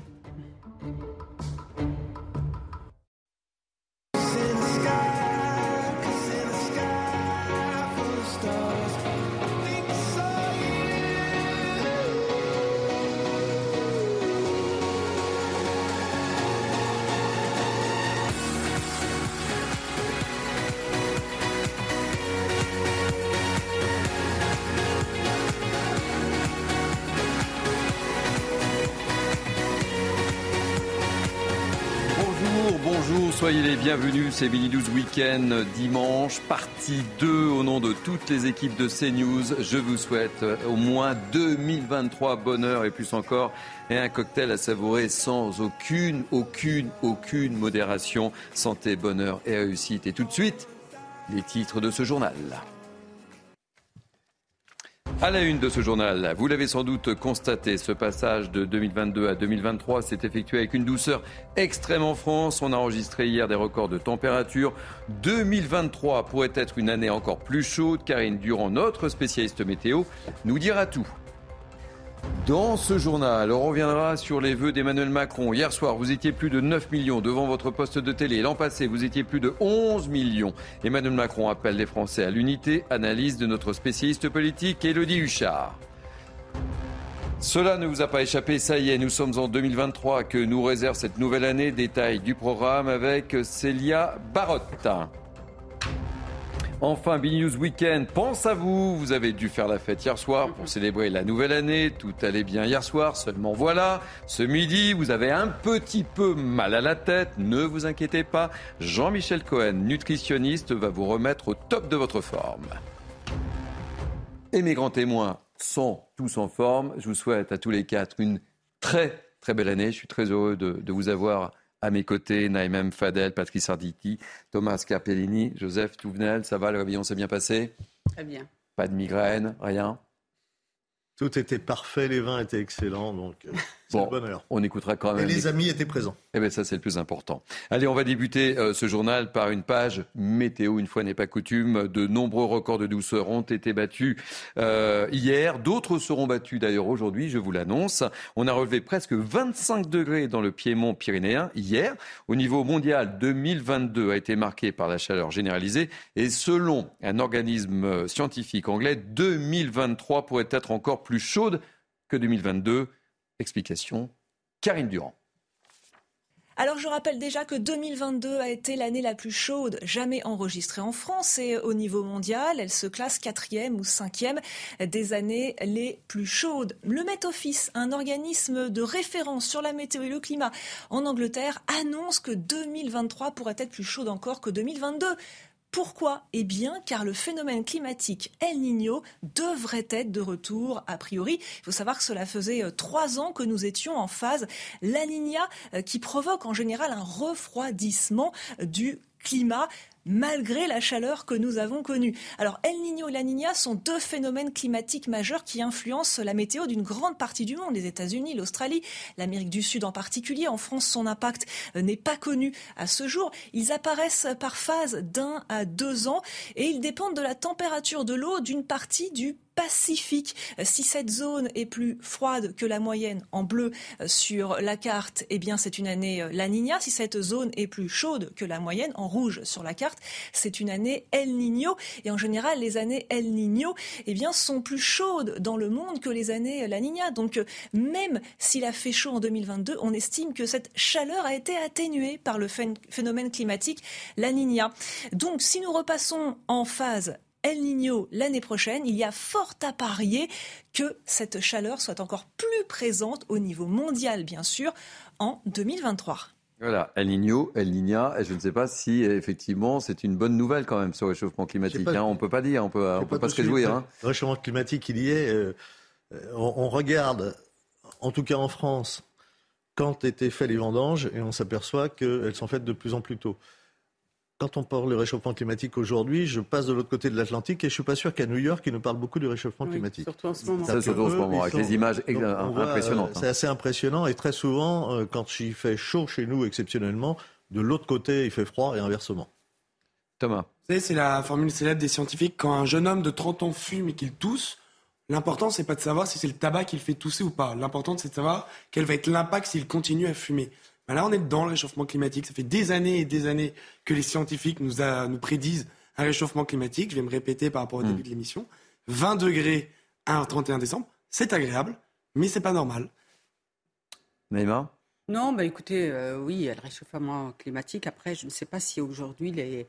tous les scientifiques ne sont pas d'accord, cher euh, Thomas, en tout cas sur les explications euh, vis-à-vis de ce réchauffement euh, climatique. Et effectivement, je rejoins ce qu'a dit euh, Joseph, c'est qu'on a aussi aujourd'hui chez nous un réchauffement, puis de l'autre côté, bah, tout de suite, on a vu euh, moins 50 degrés aux États-Unis, par exemple. Donc, voilà. Mais c'est vrai que hier soir, je, le disais tout à l'heure, j'étais dans, les rues de Paris, tout le monde était dehors, les gens étaient sur les terrasses, étaient sur leurs balcons. Enfin, on n'avait pas le sentiment d'être le 31 décembre. Je voudrais juste rajouter qu'en fait, sur cette question de l'écologie, des climats, etc., je pense que ça ne doit plus être politique. Il faudrait que ça soit vraiment hors du champ politique pour qu'on ait vraiment des gens qui viennent en toute conscience, en toute responsabilité, nous donner les informations qui soient encore une fois pas en fonction euh, des politiques parce qu'on voit bien qu'il y a un biais. Naïma a parfaitement raison parce que parce que euh, c'est politique et à partir du moment où c'est politique, immédiatement on pense que les écologistes ont la main mise dessus. Mais il n'y a pas que les écologistes. Si on regarde les JT d'il y a 10 ans ou 12 ans, et, quand on faisait des espèces de prophéties, euh, on, aurait hurlé de savoir que euh, là, ces, ces, dernières heures, il faisait cette température. On ne hurle plus, vous avez remarqué, maintenant on assume. On assume et on va devoir assumer encore plus, parce que qu'est-ce qui va se passer dans 5 ans, dans 10 ans? On aura peut-être 2 degrés de plus avec des conséquences absolument épouvantables. Et là, il y a des gens qui savent ce qu'il faut faire, en dehors du fait de demander aux Français, et uniquement aux Français, euh, d'économiser euh, euh, l'euro chez eux, de ne pas prendre de bain, mais plutôt une douche, parce que parce qu'on consomme moins d'eau. il faudrait que le monde entier, d'une manière ou d'une autre, soit pratiquement obligé obligé de s'astreindre à un certain nombre de règles, mais ça, à mon avis, je ne le verrai pas. L'exemple qui a été donné tout à l'heure sur la durée est tout à fait intéressant. Parce que, en fait, 10 ans, 15 ans, 20 ans, un siècle sur la durée de la planète, c'est rien. Rappelez-vous dans ce rien que euh, c'est aux environs du XIIIe siècle en Angleterre, il y avait des vignes, parce qu'il faisait beaucoup plus chaud. Hmm. Mhm. Ça a disparu. Et nous, évidemment, on, réagit selon la température. Hier, c'était très agréable, il faisait chaud. Nos parents n'ont sans doute pas connu cette chaleur à Noël. Oui, mais pour l'histoire de la planète, c'est rien. Et il faudrait aussi qu'on ait le courage de nous dire, on a des théories, il faut regarder, il faut essayer de prévenir, mais ce ne sont que des théories et on n'a pas là-dessus de vérité scientifique sur les causes. Thomas, dernier mot. Alors, très rapidement, première chose, c'est pour ça que depuis ces dernières années, on ne parle plus de réchauffement climatique, mais de dérèglement climatique. Car comme vous l'avez dit, on ne passe plus sur un réchauffement global, mais sur une modification des extrémums et des minimums. C'est-à-dire qu'il peut faire extrêmement chaud comme extrêmement froid. C'est pour ça qu'on parle davantage de dérèglement climatique et pas de, de réchauffement. Et la deuxième, je suis pas d'accord avec vous. Au contraire, c'est excessivement politique comme réponse.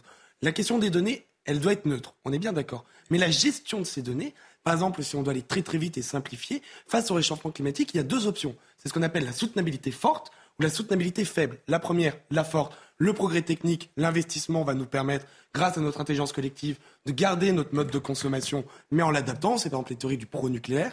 En revanche, il y a la soutenabilité faible qui disent que non, le réchauffement, euh, le réchauffement climatique est inévitable. Le seul moyen qu'on a de modifier cette trajectoire de mort qui est l'expression du GIEC, c'est de modifier profondément notre mode de consommation en l'espèce et en arrêtant de prendre les jets euh, privés, par exemple. Et dans le monde entier dans le monde entier, pas uniquement Oui, oui, certains euh, pays d'Europe. C'est-à-dire ça, ça, devient, ça devient ridicule. Et puis la France est euh, moins d'un pour cent. On est bien d'accord, mais la, la France non, est mais- également le premier pays des droits de l'homme et ils nous ont tous suivis. Non, euh, ouais, bah, je dernier mot, qu'aujourd'hui, euh, on soit tous suivis. dernier mot, Mais Naïma. Juste une chose, quand on parle de, de dépolitiser, c'est parce qu'à un moment, il y a un biais idéologique. Et c'est ça qui est, qui est- qui est grave. Regardez les- la fermeture des centrales nucléaires. On est bien d'accord. Regardez aujourd'hui la, la catastrophe de cette gestion qui fait qu'aujourd'hui, nous sommes en pénurie.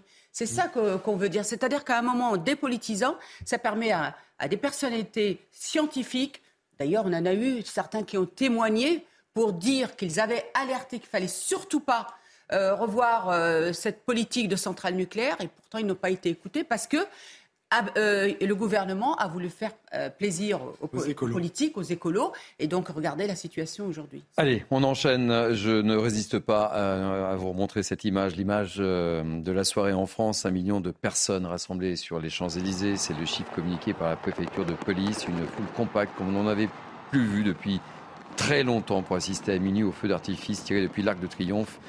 Feu d'artifice sur le thème de l'amour et, et de la fête. Elles sont belles ces images, hein, n'est-ce pas Euh, et Je vous propose de faire un, un petit tour justement de ce passage euh, à l'année 2023 avec Geoffrey Lefebvre, d'autres très belles images. Près de 100 000 engins pyrotechniques lancés. En Australie, l'un des premiers pays à passer en 2023, un million de personnes se sont réunies sur le port de Sydney pour le traditionnel feu d'artifice de la capitale mondiale du réveillon. Levé de drapeau à Pékin sur la place Tiananmen pour célébrer le nouvel an.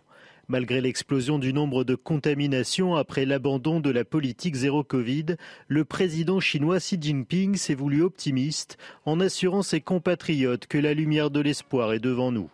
De son côté, Hong Kong est entré en 2023 avec son traditionnel feu d'artifice. Sur la place rouge à Moscou, les habitants sont venus célébrer le Nouvel An malgré l'annulation des traditionnels spectacles pyrotechniques.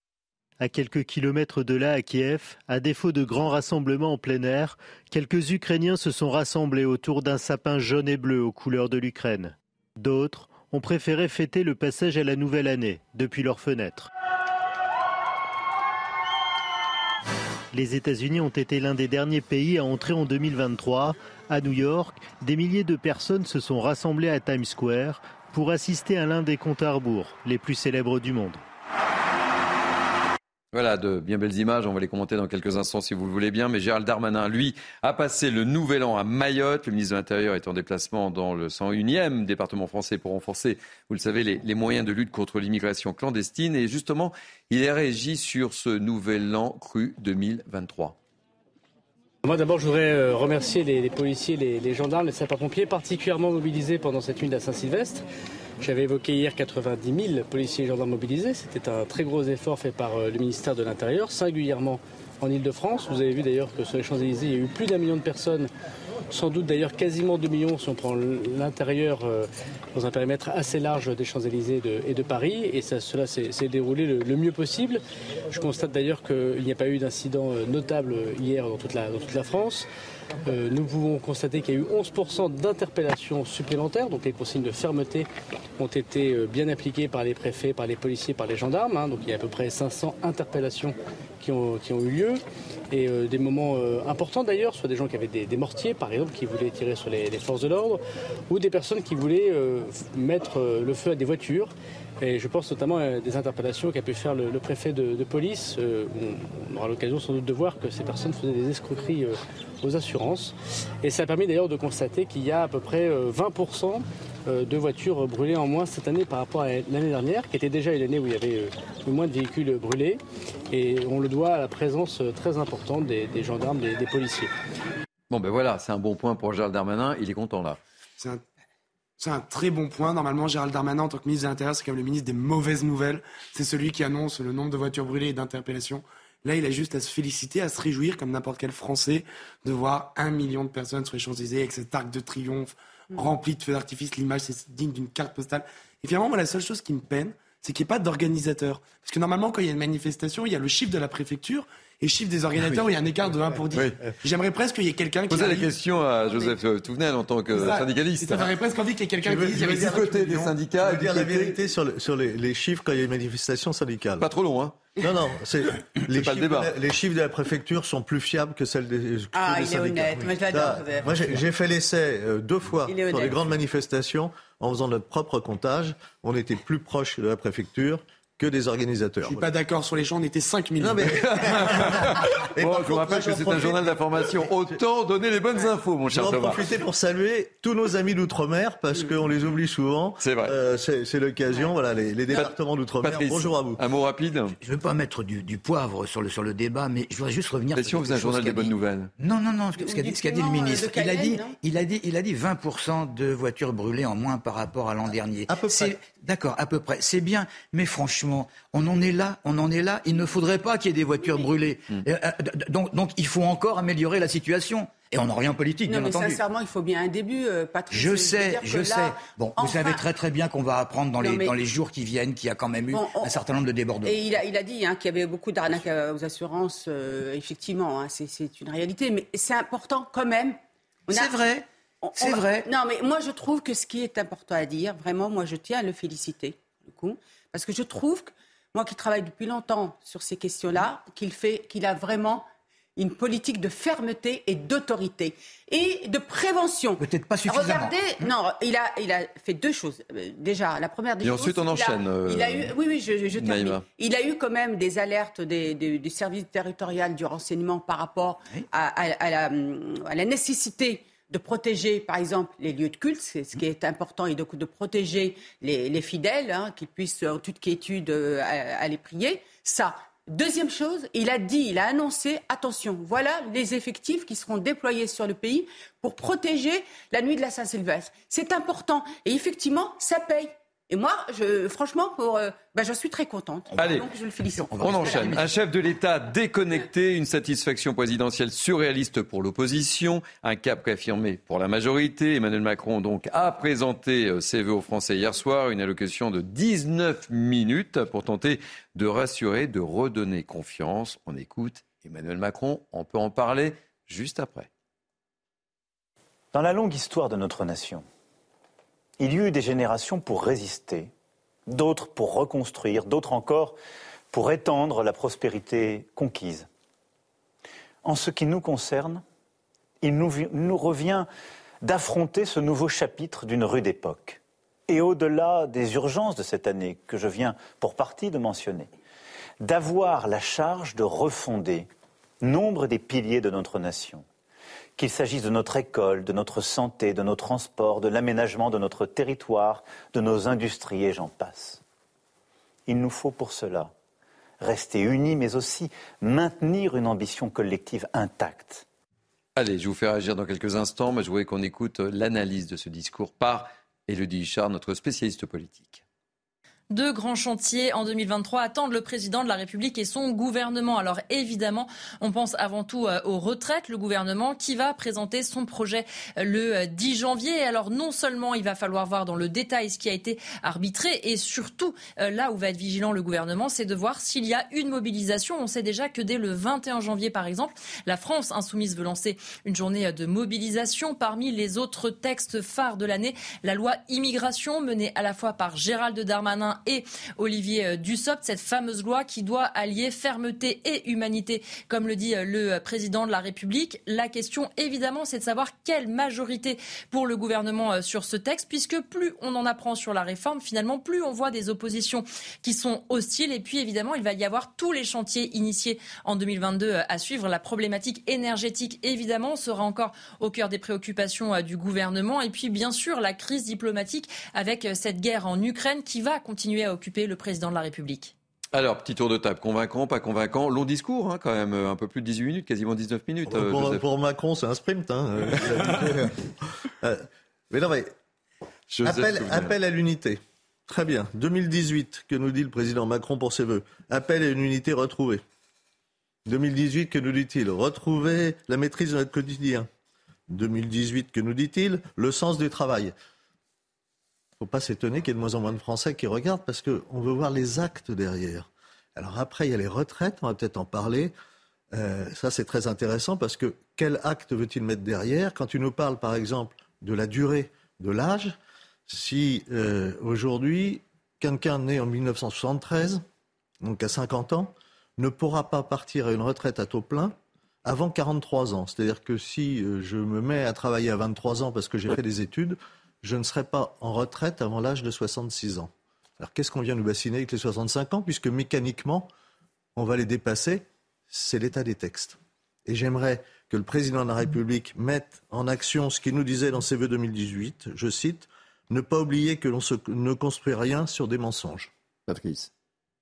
Il a employé le mot construire. Et pendant toute euh, son allocution, euh, effectivement, il a employé également le mot, bâtir. C'est extrêmement important parce que bâtir, c'est créer, c'est continuer de créer. Et, et franchement, euh, les mots les plus importants, ça a été l'union qu'il préconise, parce que c'est extrêmement important en France d'avoir une, union, car le grand danger, il y a des gens qui parlent de guerre civile depuis deux ans, deux ans ou trois ans, le grand danger, c'est qu'effectivement, des, personnes puissent trouver les, moyens euh, euh, de, de s'affronter. Et il ne faut surtout pas ça. Donc le mot union est extrêmement important, le mot travail est extrêmement important. Ça, c'est pour le, le fond. Maintenant, pour la forme, nous avons donc un président, effectivement, qui est dans un lieu euh, qui n'est pas courant devant des livres. Regardez bien, les livres ne sont pas ce que font certains autres politiques, des livres extrêmement bien reliés que personne n'a jamais lu tout neuf. Là, ce sont les livres de Monsieur et Madame Tout le Monde. Bon, c'est un positionnement qui, qui a l'air relativement intéressant parce que nous avons quelqu'un qui pratiquement a voulu rentrer dans les foyers. Thomas Capellini. Alors je pense qu'à partir du moment où on disserte de la bibliothèque, c'est vraiment qu'Emmanuel Macron a été un choriste des mots creux pendant toute cette allocution. Moi, je veux bien qu'il nous parle d'union, qu'il nous parle de travail, mais les mots, c'est avant tout un sens, une âme, pour reprendre Émile Zola. Et je, je trouvais que ce, discours sonnait faux. On connaît pourtant l'amour d'Emmanuel Macron pour la littérature. Souvenez-vous de son portrait officiel, où quand il pose derrière son bureau, il y a deux ouvrages de la Pléiade, de ses ouvrages préférés. Je crois que c'était, euh, ce sont euh, d'André Gide, La nourriture terrestre. Enfin, il a toujours une passion pour la littérature. Mais son discours, je suis désolé, on n'en retient rien. Peut-être qu'on a quelques annonces par-ci, par-là du calendrier, mais j'ai l'impression d'entendre un discours de bonnes âmes, de, grands principes, mais quand on peut mettre en parallèle, par exemple, au discours de politique générale que peut mettre en place un président aux États-Unis, certes, c'est pas le même régime, semi-présidentiel, présidentiel, ce ne sont pas les mêmes rôles, mais quand un président américain parle devant son congrès ou même fait son vœu, ce sont des chiffres, des dates, des valeurs, bim, Naïma, c'est moins de cinq minutes. Naïma oui, bah, écoutez, moi j'ai écouté aussi euh, le président, bon, un peu en décalé quand même. Euh, moi, pour être honnête avec vous, j'ai trouvé qu'il posait un état des lieux, mais que dans les réponses, il n'était pas concret. Et effectivement, on a le sentiment hum, qu'il y a un discours qui porte un état des lieux plutôt inquiétant, euh, qu'on connaît tous. Parler d'unité, ça veut dire qu'aborder aussi, et ça j'ai vu qu'il ne l'a pas beaucoup abordé, euh, effectivement, ma marotte. La cohésion sociale. La cohésion sociale, de Naïma Parce que je pense vraiment que on est à un point de, basculement. et on a fini l'année quand même avec un sentiment que ce basculement est là. Et, je voudrais vraiment que si, si ça sonne vrai pour lui, l'unité, l'unité, la cohésion sociale, eh bien, comment aujourd'hui on retisse des liens entre les Français? Comment on travaille aussi sur un projet Comment il peut avoir une vision d'un projet commun social qui peut rassembler l'ensemble des Français Et ces défis-là, on peut les porter ensemble. Alors, qui dit changement d'année dit forcément entrée en vigueur de nouvelles règles. Retour d'horizon de ces nouvelles règles avec Geoffrey Defebvre.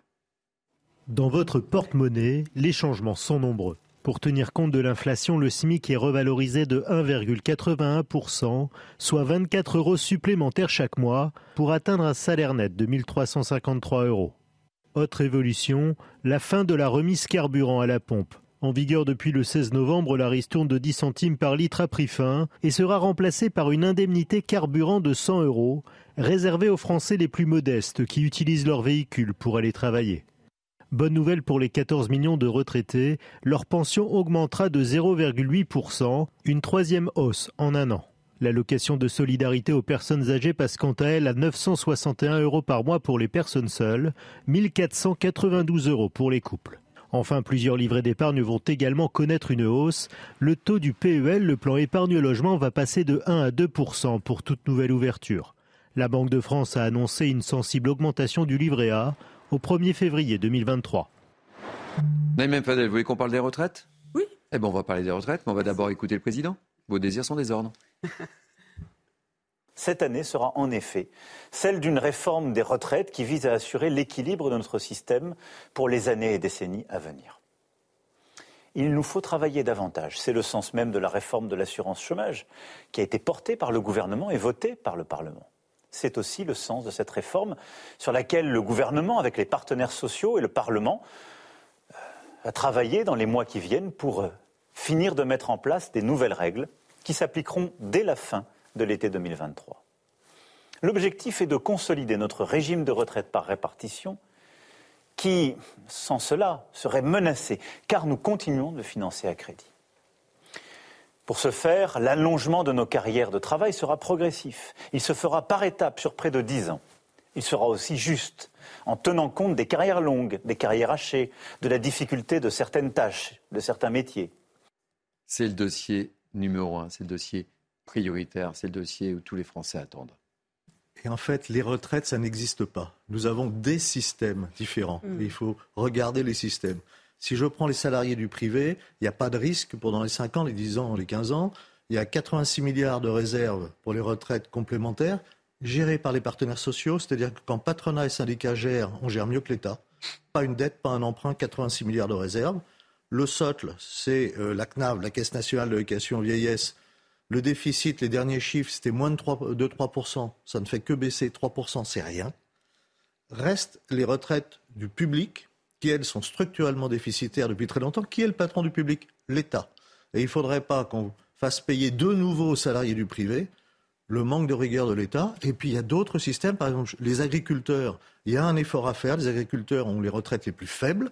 Alors c'est aussi un peu leur responsabilité, parce qu'après-guerre, quand le général de Gaulle a dit on va faire un système, un certain nombre de professions, dont les agriculteurs ont dit nous on est assez grands pour nous débrouiller euh, nous-mêmes, et ils n'avaient pas envisagé que le nombre allait se réduire d'agriculteurs et qu'à un moment donné, euh, ils allaient se trouver euh, très peu pour payer des retraites de beaucoup.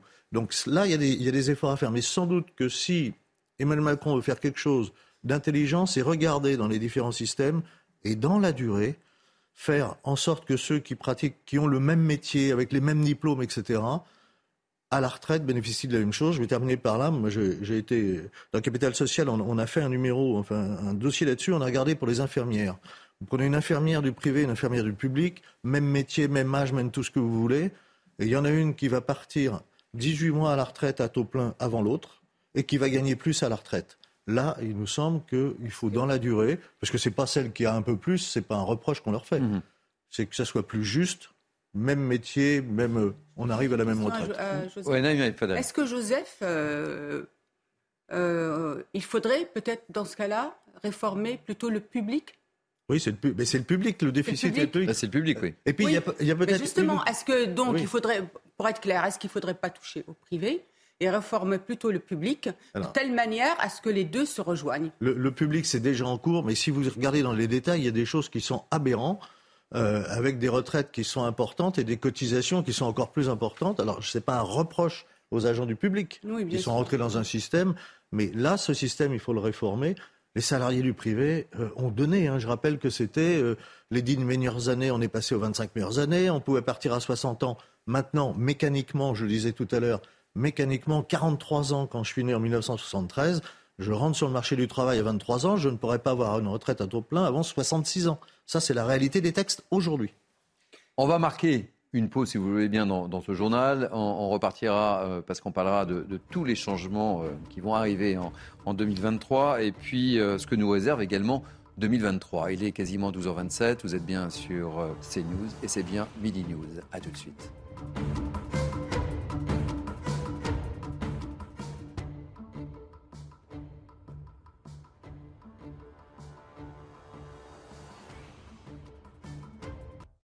Allez, dernière ligne droite pour News Weekend, le premier News Weekend de cette année 2023. Et avec moi depuis quasiment deux heures, Naïma Mfadel, Patrice Arditi, Thomas Carpellini et Joseph Touvenel. On parlait euh, des retraites il y a quelques instants.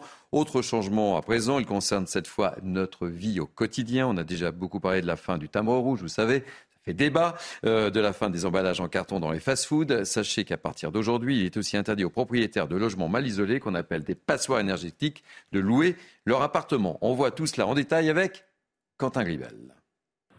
Premier changement pour cette nouvelle année, les passoires énergétiques sont interdites à la location.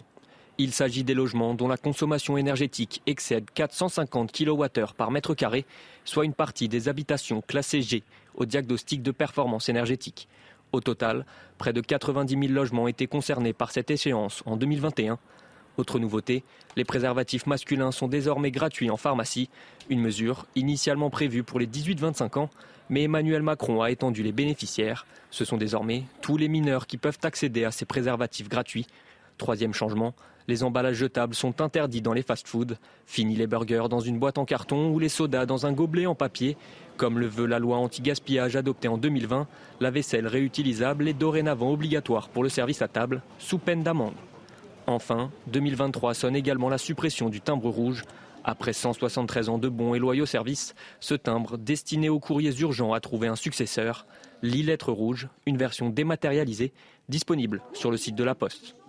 Ah, Joseph Tounel, tous ces changements et ce fameux timbre rouge qui nous touche tous. Enfin, ça touche peut-être pas euh, Thomas Carpellini, hein, il a 25 ans. Donc, Mais, mais moi, euh, je trouve que c'est un hommage pour vous. Ils viennent de réinventer le fax. vous allez enfin pouvoir maîtriser Non, la mais technologie. je pense que- provocateur. Non, mais je pense que Quel cette génération provocateur. aussi a envoyé de, de- de- euh, a envie Mais c'était important, d'envoyer des mi- missives, notamment des lettres d'amour. lettres Ah, j'écris tous les jours rue de Bellechasse, Eh ben- dans eh ben toutes les vous- rues eh ben mes vous- amoureuses. vous ne Bah oui. Si vous voulez que ça soit reçu le lendemain, ce n'est plus possible, euh, cher Thomas. On enverra un Ouais, mail. euh, mais le facteur lira votre lettre, c'est ça qui est Ah. intéressant. Oui, et verra les, les Alors, votre lettre d'amour à votre. euh, ça peut poser des vraies questions Mais non, de confidentialité. Bah oui, oui. Oui, certaines mais même pour les personnes dites âgées, j'aime pas ce terme, mais euh, c'est- compliqué, ça va être compliqué, c'est un vrai problème. Moi, je suis absolument contre. En plus, euh, on oublie euh, tous ceux qui sont victimes de la fracture du numérique, la diagonale du vide, qui ont un accès plus limité à l'outil informatique. À nos grands-parents, excusez-moi, je... les miens en tout cas ne savent pas se servir d'un ordinateur. Comment vont-ils faire? Alors le timbre rouge disparaît, mais c'est le timbre vert qui, euh, qui demeure, Oui, Euh, sans aucun symbole. Tout, Euh, tout je- a été dit et bien dit sur le timbre. Moi, sinon, je note deux, deux choses sur euh, la fracture énergétique, etc. Euh, Il y a des problèmes de logement en France. Ouais. Ça veut dire qu'un nombre important de logements ne vont plus être mis sur le marché. Euh, eh ben moi, je préfère qu'il y ait des gens qui puissent se loger, même si c'est des passoires énergétiques, plutôt qu'ils restent dans la rue. Et je reviens aux vœux du président de la République, ses premiers vœux, son engagement d'apporter un toit, je le cite, à toutes celles et ceux qui sont aujourd'hui sans abri. C'était en 2017. Eh bien, c'est pas ça qui va aider de loger les gens. C'est une politique à la gribouille. Et, et, puis le deuxième point, je ne vois aucune mesure concernant les familles et la politique familiale. Et si on parle des retraites, ça veut dire que si je me mets à 20 ans, 30 ans, c'est la natalité. Alors il faudrait poser la question aux Français, et Naïma en parlait tout à l'heure, euh, à juste titre, euh, est-ce qu'on veut une politique familiale proactive en France ou est-ce qu'on veut faire venir de l'immigration? Il me semble que là, ça doit s'appeler un référendum. C'est aux Français de choisir leur avenir. Non, mais en tout cas, il faut revenir à la politique familiale parce que dans la politique familiale, vous avez effectivement la politique de, natalité, mais vous avez aussi tout, euh, l'écosystème autour des familles, de soutien et d'aide. Vous savez très bien qu'on parle souvent de, malheureusement de la délinquance des mineurs et on voit bien qu'aujourd'hui, il y avait un écosystème il y a quelques années qui permettait aussi de soutenir les familles dans la démarche éducative de, leur, euh, leurs enfants qui aujourd'hui, malheureusement, n'existe plus. L'ASE, l'aide sociale à l'enfance, n'a plus les moyens aujourd'hui de vraiment intervenir sur cette question de la parentalité et du soutien à la parentalité. Thomas Scarpellini. Deux remarques. La première, pour faire écho à ce que Une des bonnes nouvelles de 2023, c'est que de plus en plus d'associations viennent d'être reconnues d'utilité publique. Oui, c'est vrai, c'est important de le signaler. Exactement, on peut citer par exemple l'association Les Ombres, qui s'occupe de ces mineurs isolés ou d'enfants euh, sans parents et qui font un travail fabuleux dans toute la France. C'est plus de 250 000 jeunes qui sont aidés euh, sans faire de la pub, je vous encourage vivement à aller voir leur travail, c'est proprement euh, stupéfiant. Et pour faire écho à ce que vous dites, par exemple, sur les logements, ça va pénaliser qui? Les plus précaires. Parce que qui, a les, qui doit habiter dans ces passoires thermiques Ceux qui n'ont pas de moyens? Moi, je pense à tous, mes, tous les étudiants qui habitent dans des chambres de bonne au sixième étage, sous les combles, où évidemment, c'est même plus une passoire thermique, c'est la mm. porte ouverte au grand froid. Comment vont-ils faire quand ils sont déjà à 50, 20, 10 euros près par mois? Patrice, un mot sur le sujet ou pas? J'ai pas grand-chose à ajouter à ce qu'a dit Joseph. Je suis tout à fait d'accord sur, la politique familiale, sur, les logements. Et c'est vrai qu'il est extrêmement important de donner un toit à tous ceux qui n'en ont pas, quel que soit l'état du toit. Euh, bien entendu, ça, ça peut s'arranger après. Mais, il vaut mieux être dans un endroit où il y a des courants d'air, mais on est relativement abrité et on peut mettre des couvertures, des pulls, que de se retrouver en pleine rue sous, sous, sous la pluie. C'est ça qui est le plus important avec la politique familiale, bien entendu. Allez, que nous réserve 2023 On vous a préparé tout ça. Il va se passer beaucoup de choses. Comme chaque année, on n'aura pas à douter un autre lot de bonnes et de mauvaises nouvelles. Mais quelles sont les dates déjà connues des événements? Explication de Célia Barotte. Il va se passer plein de choses en 2023. Cette année, il y a des dates qu'il ne va pas falloir manquer. Tout d'abord, en politique, plusieurs événements sont attendus. Le 6 mai, les yeux du monde seront rivés sur Londres pour le couronnement du roi Charles III. Toujours en mai, les chefs d'État et de gouvernement vont se rencontrer à l'occasion du G7 à Hiroshima. Puis ce sera au tour des membres du G20 de se réunir en septembre pour un sommet à New Delhi. Et il sera question de climat aux Émirats arabes unis lors de la COP28 prévue à la fin du mois de novembre. Du côté de l'agenda judiciaire, plusieurs procès sont prévus. Le 9 janvier à Paris, le procès en appel de l'affaire du Mediator et le 27 janvier celui d'Alexandre Benalla pour des violences sur des manifestants en 2018. Airbus et Air France seront quant à eux jugés le 17 avril pour le crash du vol Rio-Paris. L'année 2023 va être sportive. Coup d'envoi de la Coupe du monde féminine de football le 20 juillet et le 8 septembre pour celle de rugby. Une compétition de grande ampleur en France et dont l'organisation soulève déjà de nombreuses interrogations. Enfin, cette année, il va y avoir plusieurs importants anniversaires. Les 40 ans de la mort de Louis de Funès, les 350 de celle de Molière ou encore les 100 ans de la mort de Gustave Eiffel. Bon, alors, une petite réaction sur tout ce qui nous attend là. Vous avez eu un calendrier chargé. Hein. coupe du monde de rugby. un fan de rugby va s'y précipiter, évidemment. Foot féminin, on a une équipe qui est quand même bonne, on, va les soutenir. Mais... Dans les offs, on dit également que Brigitte Macron serait très attentive aux 350 ans de la mort de Molière et qu'elle aimerait euh, profiter de, ce ah personnage un petit peu euh, aimé par tout le monde pour euh, permettre un accès plus facile au théâtre. Ce qui serait une excellente idée. Bah oui. Et on va jouer les précieuses ridicules. oh non. Oh voilà. On a dit qu'on. Non, non, non, mais pour vous le jour. Le Thomas, je peux pas vous laisser dire ça. c'est pas Thomas. C'est Joseph. Et pour vous, c'est Joseph, le bourgeois gentil. Vous m'habituez tellement, mon cher Thomas. C'est pour ça. Ça va se voir. J'imagine. Non mais j'imagine si bah, euh, Madame Macron porte ce projet autour de Molière, ça serait vraiment. Hein, je pense que ce serait quelque chose d'extraordinaire parce qu'on a tous, et les jeunes aussi, ont joué mm. euh, en général des, mm. petites euh, scénettes euh, ou des petites histoires qu'il racontait. Donc ça peut être extrêmement intéressant. Voilà, de, un petit maillage de tous les établissements scolaires. Patrice, il y a des dates euh, que vous retenez là? Vous vous rendez compte, on met sur le même plan le G7, euh, le, rugby, euh, l'affaire Benalla.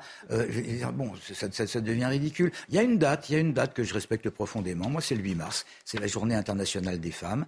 Et vous vous êtes rendu compte du nombre de féminicides euh, que, tout le monde a subi euh, ces, deux, trois dernières années, je pense que cette année, il faudrait faire un, effort pour essayer d'avancer les choses et, qu'il y ait le moins possible de drames. Mais cher Patrice, euh, l'un n'empêche pas l'autre. Hein, il faut bien aussi qu'on aborde des, hum, qu'on puisse penser qu'enfin il y aura des événements qui peuvent nous aussi nous rassembler avec aussi bonheur. Mais je suis d'accord avec vous, la question des femmes est très importante, notamment qu'on a vu cette fin d'année, euh, bah, depuis 3-4 mois, euh, les conditions que vivent les Iraniennes, notamment euh, en Iran, et puis les, femmes afghanes. Et je pense que dans notre pays, on doit encore beaucoup plus aller sur la lutte et le soutien aux femmes, et notamment la lutte contre les violences, faites aux femmes. Allez, on va parler un petit peu d'économie. Année sombre pour le marché automobile français. les chiffres sont tombés ce matin, qui recule de près de 8% en 2022. On reviendra sur cette information tout au long de cette journée, je pense, sur euh, les différentes émissions de CNews. Et là, on parle du Covid-19. Le monde multiplie les contrôles, vous le savez, aux arrivées en provenance de Chine. L'Europe a du mal à s'entendre. Le gouvernement français euh, vient de renforcer les mesures sanitaires aux frontières. Les deux ministres, Clément Beaune et François Braun, étaient sur le terrain euh, ce matin. On les a entendus. Je propose de réécouter François Braun. Ce système est là, bien sûr, dans une logique de protéger les Français de l'émergence possible euh, d'un nouveau variant, vu le nombre de cas qu'il y a, euh, qu'il y a en Chine. C'est dans cet objectif que tout a été mis en place et, et comme euh, le ministre, je, je dois vraiment saluer l'ensemble des équipes qui a permis cette mise en place en 24 heures. Ce dispositif, il permet, un, de vérifier que les gens, avant de monter dans l'avion, vont avoir eu un test disant qu'ils sont négatifs pour pouvoir monter dans l'avion. Le port du masque dans l'avion, ça a été dit, et bien sûr ce contrôle à l'arrivée, qui n'est pas un contrôle qui empêcherait des citoyens de rentrer sur notre territoire, mais qui est un contrôle plus scientifique. Allez, direction le Brésil. L'investiture du président Lula se déroule ce dimanche à Brasilia, euh, sous le double signe de l'absence de Jair Bolsonaro, qui, vous le savez, a quitté le pays quand même euh, étrange, euh, avant même la fin de son mandat, et surtout euh, d'importantes mesures de sécurité face à la menace passée par les partisans radicaux. Petit commentaire étrange, hein Un président qui déserte avant la fin de son mandat. C'est peut-être ce qu'on voit là, ce qui se passe au Brésil, on peut le mettre en parallèle avec ce qui s'est passé après l'élection de Joe Biden. C'est-à-dire que là où on fait souvent un parallélisme entre Jean-Luc Mélenchon, Marine Le Pen et ce qui se passe aux États-Unis et ce qui se passe au Brésil, on voit qu'on a on peut faire des parallèles, mais qu'en France, aucun des candidats n'a contesté le résultat des élections, aucun des candidats n'a quitté le pays et qu'aucun des candidats n'a demandé à, ses fervents défenseurs d'aller dans la rue. Hum, Mélenchon, il a quand même. Euh, il n'a pas contesté. non, il n'a pas euh, contesté, mais il a demandé une troisième élection, puisque les législatives ont été l'objet de. Euh, si vous élisez des, enfin, des candidats NUPES, euh, vous m'aurez comme euh, Premier ministre. c'est une lecture, c'est une lecture politique. il n'a pas, pas, fait comme Donald Trump à appeler les gens à aller au Capitole, ou dire Bolsonaro à dire aux gens bien sûr, Thomas, mais, mais c'était quand même bizarre. Euh, c'est-à-dire au lieu de dire bon, bah, de nature, pas de et de féliciter le président qui vient d'être élu, il a quand même annoncé, voilà, une troisième voie et le fait qu'il peut être Premier ministre. Patrice, réaction, Joseph. On va quand même dire qu'il y, a un président par intérim hein, au, au Brésil même si euh, est parti euh, aux, États-Unis parce qu'il n'a pas du tout envie de, de, de ceindre euh, les épaules de, de Lula d'une écharpe absolument traditionnelle, mais, mais ça va pas bien parce que les, les, les partisans de, de l'ancien président, celui qui va devenir l'ancien président, ne sont toujours pas d'accord sur, sur, sur, cette élection et, et le résultat, c'est qu'on va avoir un Lula probablement en, en, en voiture blindée. C'est fou. Hein. Oui. On, peut noter la, satisfaction des Français que notre système n'est pas si mal fait, que les Français agissent bien. Il y a des élections, euh, on est d'accord, on n'est pas d'accord. Il y a le résultat. Quand je compare évidemment au Brésil, euh, on voit très bien euh, que, ça se passe mal, qu'il y a eu des fraudes des deux côtés, c'est indéniable. Mais quand on compare avec les États-Unis, qu'on nous dit un pays tellement avancé, ils mettent des semaines et des semaines pour compter et ils ne sont pas d'accord sur leur compte supériorité française par rapport aux Américains, c'est indéniable dans ce domaine. Allez, on va continuer dans la cérémonie de vœux, puisqu'on a commencé avec les, vœux d'Emmanuel Macron. Évoquons maintenant à présent la guerre entre la Russie et l'Ukraine. Dix mois après le début de l'invasion russe, Vladimir Poutine et, Vladimir Zelensky ont tous les deux présenté leurs vœux à leurs compatriotes. On va d'abord écouter le son de Vladimir Poutine.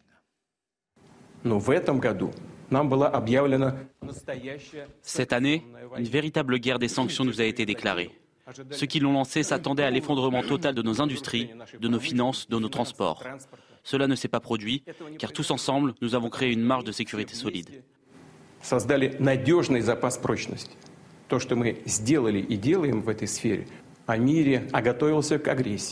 Aujourd'hui, il n'y a pas de honte à l'admettre au grand jour. Ils utilisent l'Ukraine et son peuple pour affaiblir et diviser la Russie. Nous ne laisserons jamais personne faire de telles choses.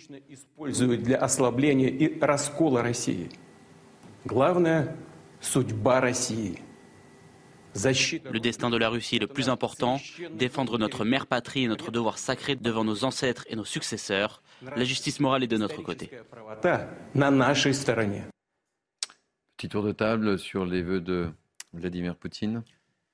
Bah, de toute façon, il, a, il, a, il, s'enfonce de, plus en plus dans la poursuite de, de ce conflit. Les bombardements russes euh, ils sont là, ils vont perdurer, ils ne sont pas efficaces d'après ce que, disent tous les, tous les spécialistes. C'est plus psychologique qu'autre chose. Il y a des victimes quand même dans cette euh, psychologie, mais des deux côtés, on, a prononcé ces dernières heures le mot victoire, de même d'ailleurs que notre président de la République, qui a laissé entendre qu'il allait y avoir une victoire de l'Ukraine.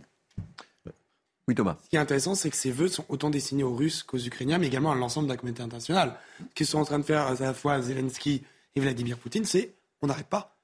On n'en a rien à faire de vos considérations. On savait que Chypre et Israël voulaient se lancer en janvier un processus de paix, soutenu notamment par Joe Biden et le président français. Là, clairement, en substance, les deux chefs d'État, qui sont également les deux chefs de guerre, disent on va jusqu'au bout. Allez, on va écouter Vladimir Zelensky, qui lui, évidemment, n'a formulé qu'un seul vœu pour les Ukrainiens. On l'écoute.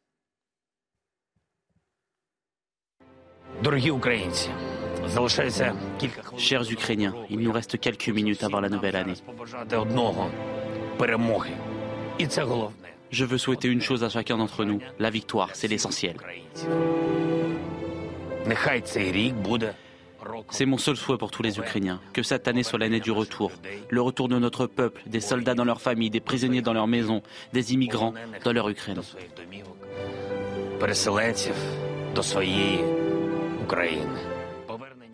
Il y a une, mise en scène hein, euh, des ah. vœux de, pour Zelensky à chaque fois. Hein, pour, les deux, il y a une mise en scène, mais Patrice Arditi, euh, à l'instant, parlait des victimes. Euh, on n'a pas des chiffres exacts, mais il y a beaucoup, beaucoup de morts dans les deux armées. C'est un, conflit qui fait énormément de morts. On a tendance à l'oublier. Donc travaillons pour la paix. c'est la paix en Europe, mais c'est Enfin, c'est abominable. Guerre, hein. a un, impact sur, sur nos vies considérable.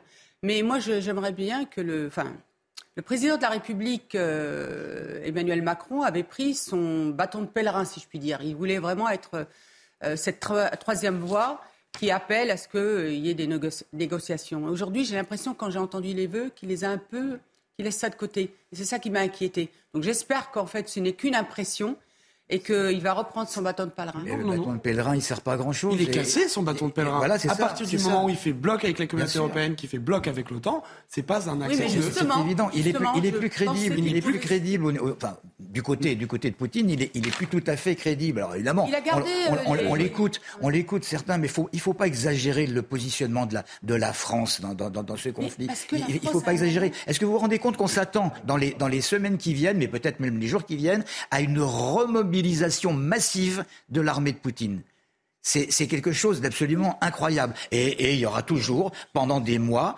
probablement, des drones, des drones, des bombardements ça, et, ça, pose la question de notre place et notre rôle au sein de l'OTAN. Comme disait le général de Gaulle, il parlait de ce machin. Et on voit bien qu'aujourd'hui, c'est un machin. Et qu'en fait, on est en train de faire peut-être aussi euh, bah, voilà, les suiveurs par rapport aux États-Unis. Oui, mais s'il n'y avait pas eu ce machin, s'il n'y avait pas eu ce machin, il n'y aurait plus d'Ukraine. Allez, on va, bon, on, va pas, on va pas reprendre, le, on va pas reprendre le débat. Il nous reste trois minutes. Euh, juste une petite brève sportive avec le choc ce soir. C'est pour vous, euh, Joseph. Le choc, c'est quoi ah. en football Rugby. Alors, moi, c'est le rugby. Ah, hein. c'est le rugby, vous n'êtes pas ah, bon bah, Moi, c'est l'ovale. Hein. Ah, c'est, d'accord, c'est l'ovale. Eh bien, écoutez, je vous le donne quand même, hein, ça vous intéresse Non, non Oui, ça lance Lance PSG. Je vois, ça me fait ah, plaisir. Voilà, voilà. C'est vrai, j'ai oublié que c'est du ballon rond et ballon ovale. Et vous voulez un pronostic? Et puis en rugby, si, il y a Clermont-Toulouse quand même. Ah bah oui, ça, ça, ça, ça, ça, se regarde. Ça vous pouvez me le dire aussi. voilà. Donc il y a Clermont-Toulouse. Bon. Allez, allez, Toulouse, hein, voilà. Allez, je ne sais pas comment s'est déroulé votre repas de réveillon ça va Vous êtes en forme Vous avez parfaitement bien euh, digéré euh, Vous êtes prêt à attaquer ce repas, ce premier repas de 2023 Absolument. Oui. Absolument. Merci le citrate de bétaïne. Bon, bah écoutez, on va voir si mais c'est un bon remède ou pas. Je Parce ce qu'on qu'il veut faire, voilà, les, les remèdes. Pour, pour pas faire comme dans certains films hollywoodiens où on voit un Dean Martin ou, ou- ou n'importe qui qui, après une nuit de débauche parfaite, va prendre au petit déjeuner un grand verre de whisky. Ça, évidemment, il faut Bon, va- s'abstenir. Allez, on va, on va retrouver Jean-Michel Cohen, nutritionniste bien connu. Soyez le bienvenu. Je vous souhaite tout d'abord une euh, belle année. Vous êtes en forme, vous, euh, Jean-Michel Cohen? Vous n'avez pas fait d'abus hier soir? Euh, euh, écoutez, Dites-nous la vérité quand même. nutritionniste. Ah, je vous dis la vérité, si j'ai fait des abus, évidemment. J'ai un peu mieux contrôlé, je pense, que la plupart des gens, mais j'ai évidemment fait des abus parce que la nourriture, c'est un des piliers structurants de cette, fin de, de cette fête de fin d'année. Ça veut dire que sans la nourriture, il n'y aurait pas une sacralisation de ce moment qui n'est juste que le passage d'une d'une année sur l'autre. Donc évidemment, je fais euh, beaucoup plus riche, beaucoup plus somptueux que d'habitude, bien sûr. Bon alors, euh, si je vous invitais, c'est parce qu'on a besoin de vos conseils précieux, ô combien précieux, quand on a fait des abus, parce que certains Français ont fait des abus, j'en suis persuadé. Euh, c'est quoi le remède pour euh, enchaîner avec le repas ou, je sais pas, dites-nous tout, c'est quoi le truc? Alors, il y a deux aspects. Il y a l'aspect magicien, c'est-à-dire tous ceux qui vont se gaver euh, d'eau avec euh, du gingembre, du citron, du thé, un peu n'importe quoi, euh, des poudres de perlimpinpin qui vont surtout faire du bien au mental plus qu'au corps. La réalité, c'est que vous avez beaucoup mangé, vous avez mangé gras, vous avez mangé plus alcoolisé, plus sucré, et qu'en fait, dans les jours qui vont suivre, vous allez faire la soustraction de ça. Ça veut dire que pendant quelques jours, il faudra manger quasiment pas gras ou très peu gras. Il faudra vraiment abandonner le sucre. Il faudra manger moins de calories. Il faudra s'hydrater pour essayer d'éliminer l'alcool. Et comme l'alcool ne s'élimine que par la chaleur, on est obligé d'aller se balader, par exemple, aujourd'hui où il pleut pas partout, et euh, d'éliminer un peu l'alcool. Après, pour les boissons, n'écoutez pas. Il y, y a une débilité qui circule à l'heure actuelle qui s'appelle le vinaigre de cidre.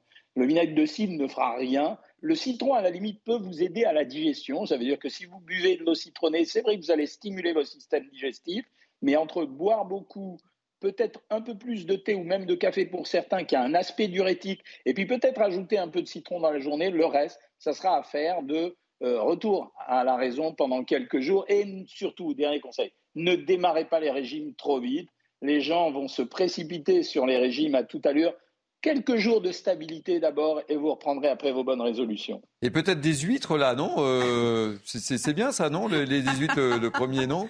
Écoutez, non, vous avez raison, puisque ce que je vous dis, en fait, c'est de manger maigre. Ça veut dire maigre, c'est quoi? C'est euh, filet de poisson, blanc de poulet, les huîtres et les crustacés, pour finir peut-être les restes, les arrosés de citron et éviter, ce que j'ai pas fait hier, la mayonnaise par exemple, mais les huîtres, c'est un produit parfait. En plus, c'est un produit iodé. En ce moment, vous avez besoin d'iode. Vous savez qu'en France, c'est une des carences dont on parle peu, mais qui est, qui est vraiment fréquente. Donc oui, ça, vous allez manger. Donc maigre, moins riche en calories, en buvant des boissons non alcoolisées, non sucrées comme le thé ou éventuellement des eaux citronnées ou euh, simplement de l'eau, et passer trois jours au calme en vous disant, si vous avez de la peine pendant ces trois jours au calme, en vous souvenant des excès que vous avez faits et en vous remémorant, un peu comme dans le festin de Babette, le souvenir de ce que vous avez mangé euh, ce soir-là.